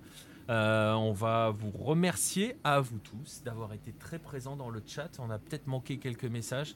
on n'est pas encore habitué à avoir des messages qui défilent comme ça. On est un petit peu vieux aussi, vous voyez, ça blanchit sévère. Donc par moments, c'est dur de lire. Faut que tu embauches un stagiaire pour le faire. Ouais, c'est ça. Faudrait que j'embauche un stagiaire pour le faire. Il n'y a pas Pierre de disponible? Il sait lire, Pierre? Voilà, fallait qu'il prenne celle-là pour la fin. On va... On va donc vous remercier tous d'avoir été avec nous dans le chat. On va remercier ceux qui nous écouteront euh, sur les rediffusions YouTube ou les différents podcasts. N'hésitez pas à nous suivre hein, sur ces différentes plateformes, à nous suivre sur les différents réseaux sociaux. Vous les avez vus passer au-dessus de ma tête là toute la soirée. À nous rejoindre sur le Discord. On va vous souhaiter de passer de bonnes fêtes. Euh, je vais te remercier aussi, Nico, d'avoir été avec moi ce soir. Merci à toi. Un plaisir. C'est un plaisir. Et, bonne fête à tous aussi. Profitez bien de cette fin d'année et, pensez à, à bien regarder votre étoile jaune briller en haut de votre sapin.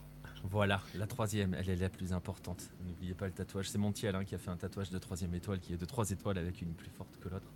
Euh, voilà, bref, passez tous de bonnes fêtes, profitez bien des vôtres. Euh, continuez quand même à regarder un peu de foot pendant les fêtes parce que c'est pas mal hein, aussi finalement, quel qu'il soit. Et on se retrouvera donc très très vite, que ça soit euh, sur Twitch, que ça soit sur YouTube, ou que ça soit sur les différentes plateformes de Lucarne Opposé. Passez donc de bonnes fêtes et à bientôt tout le monde.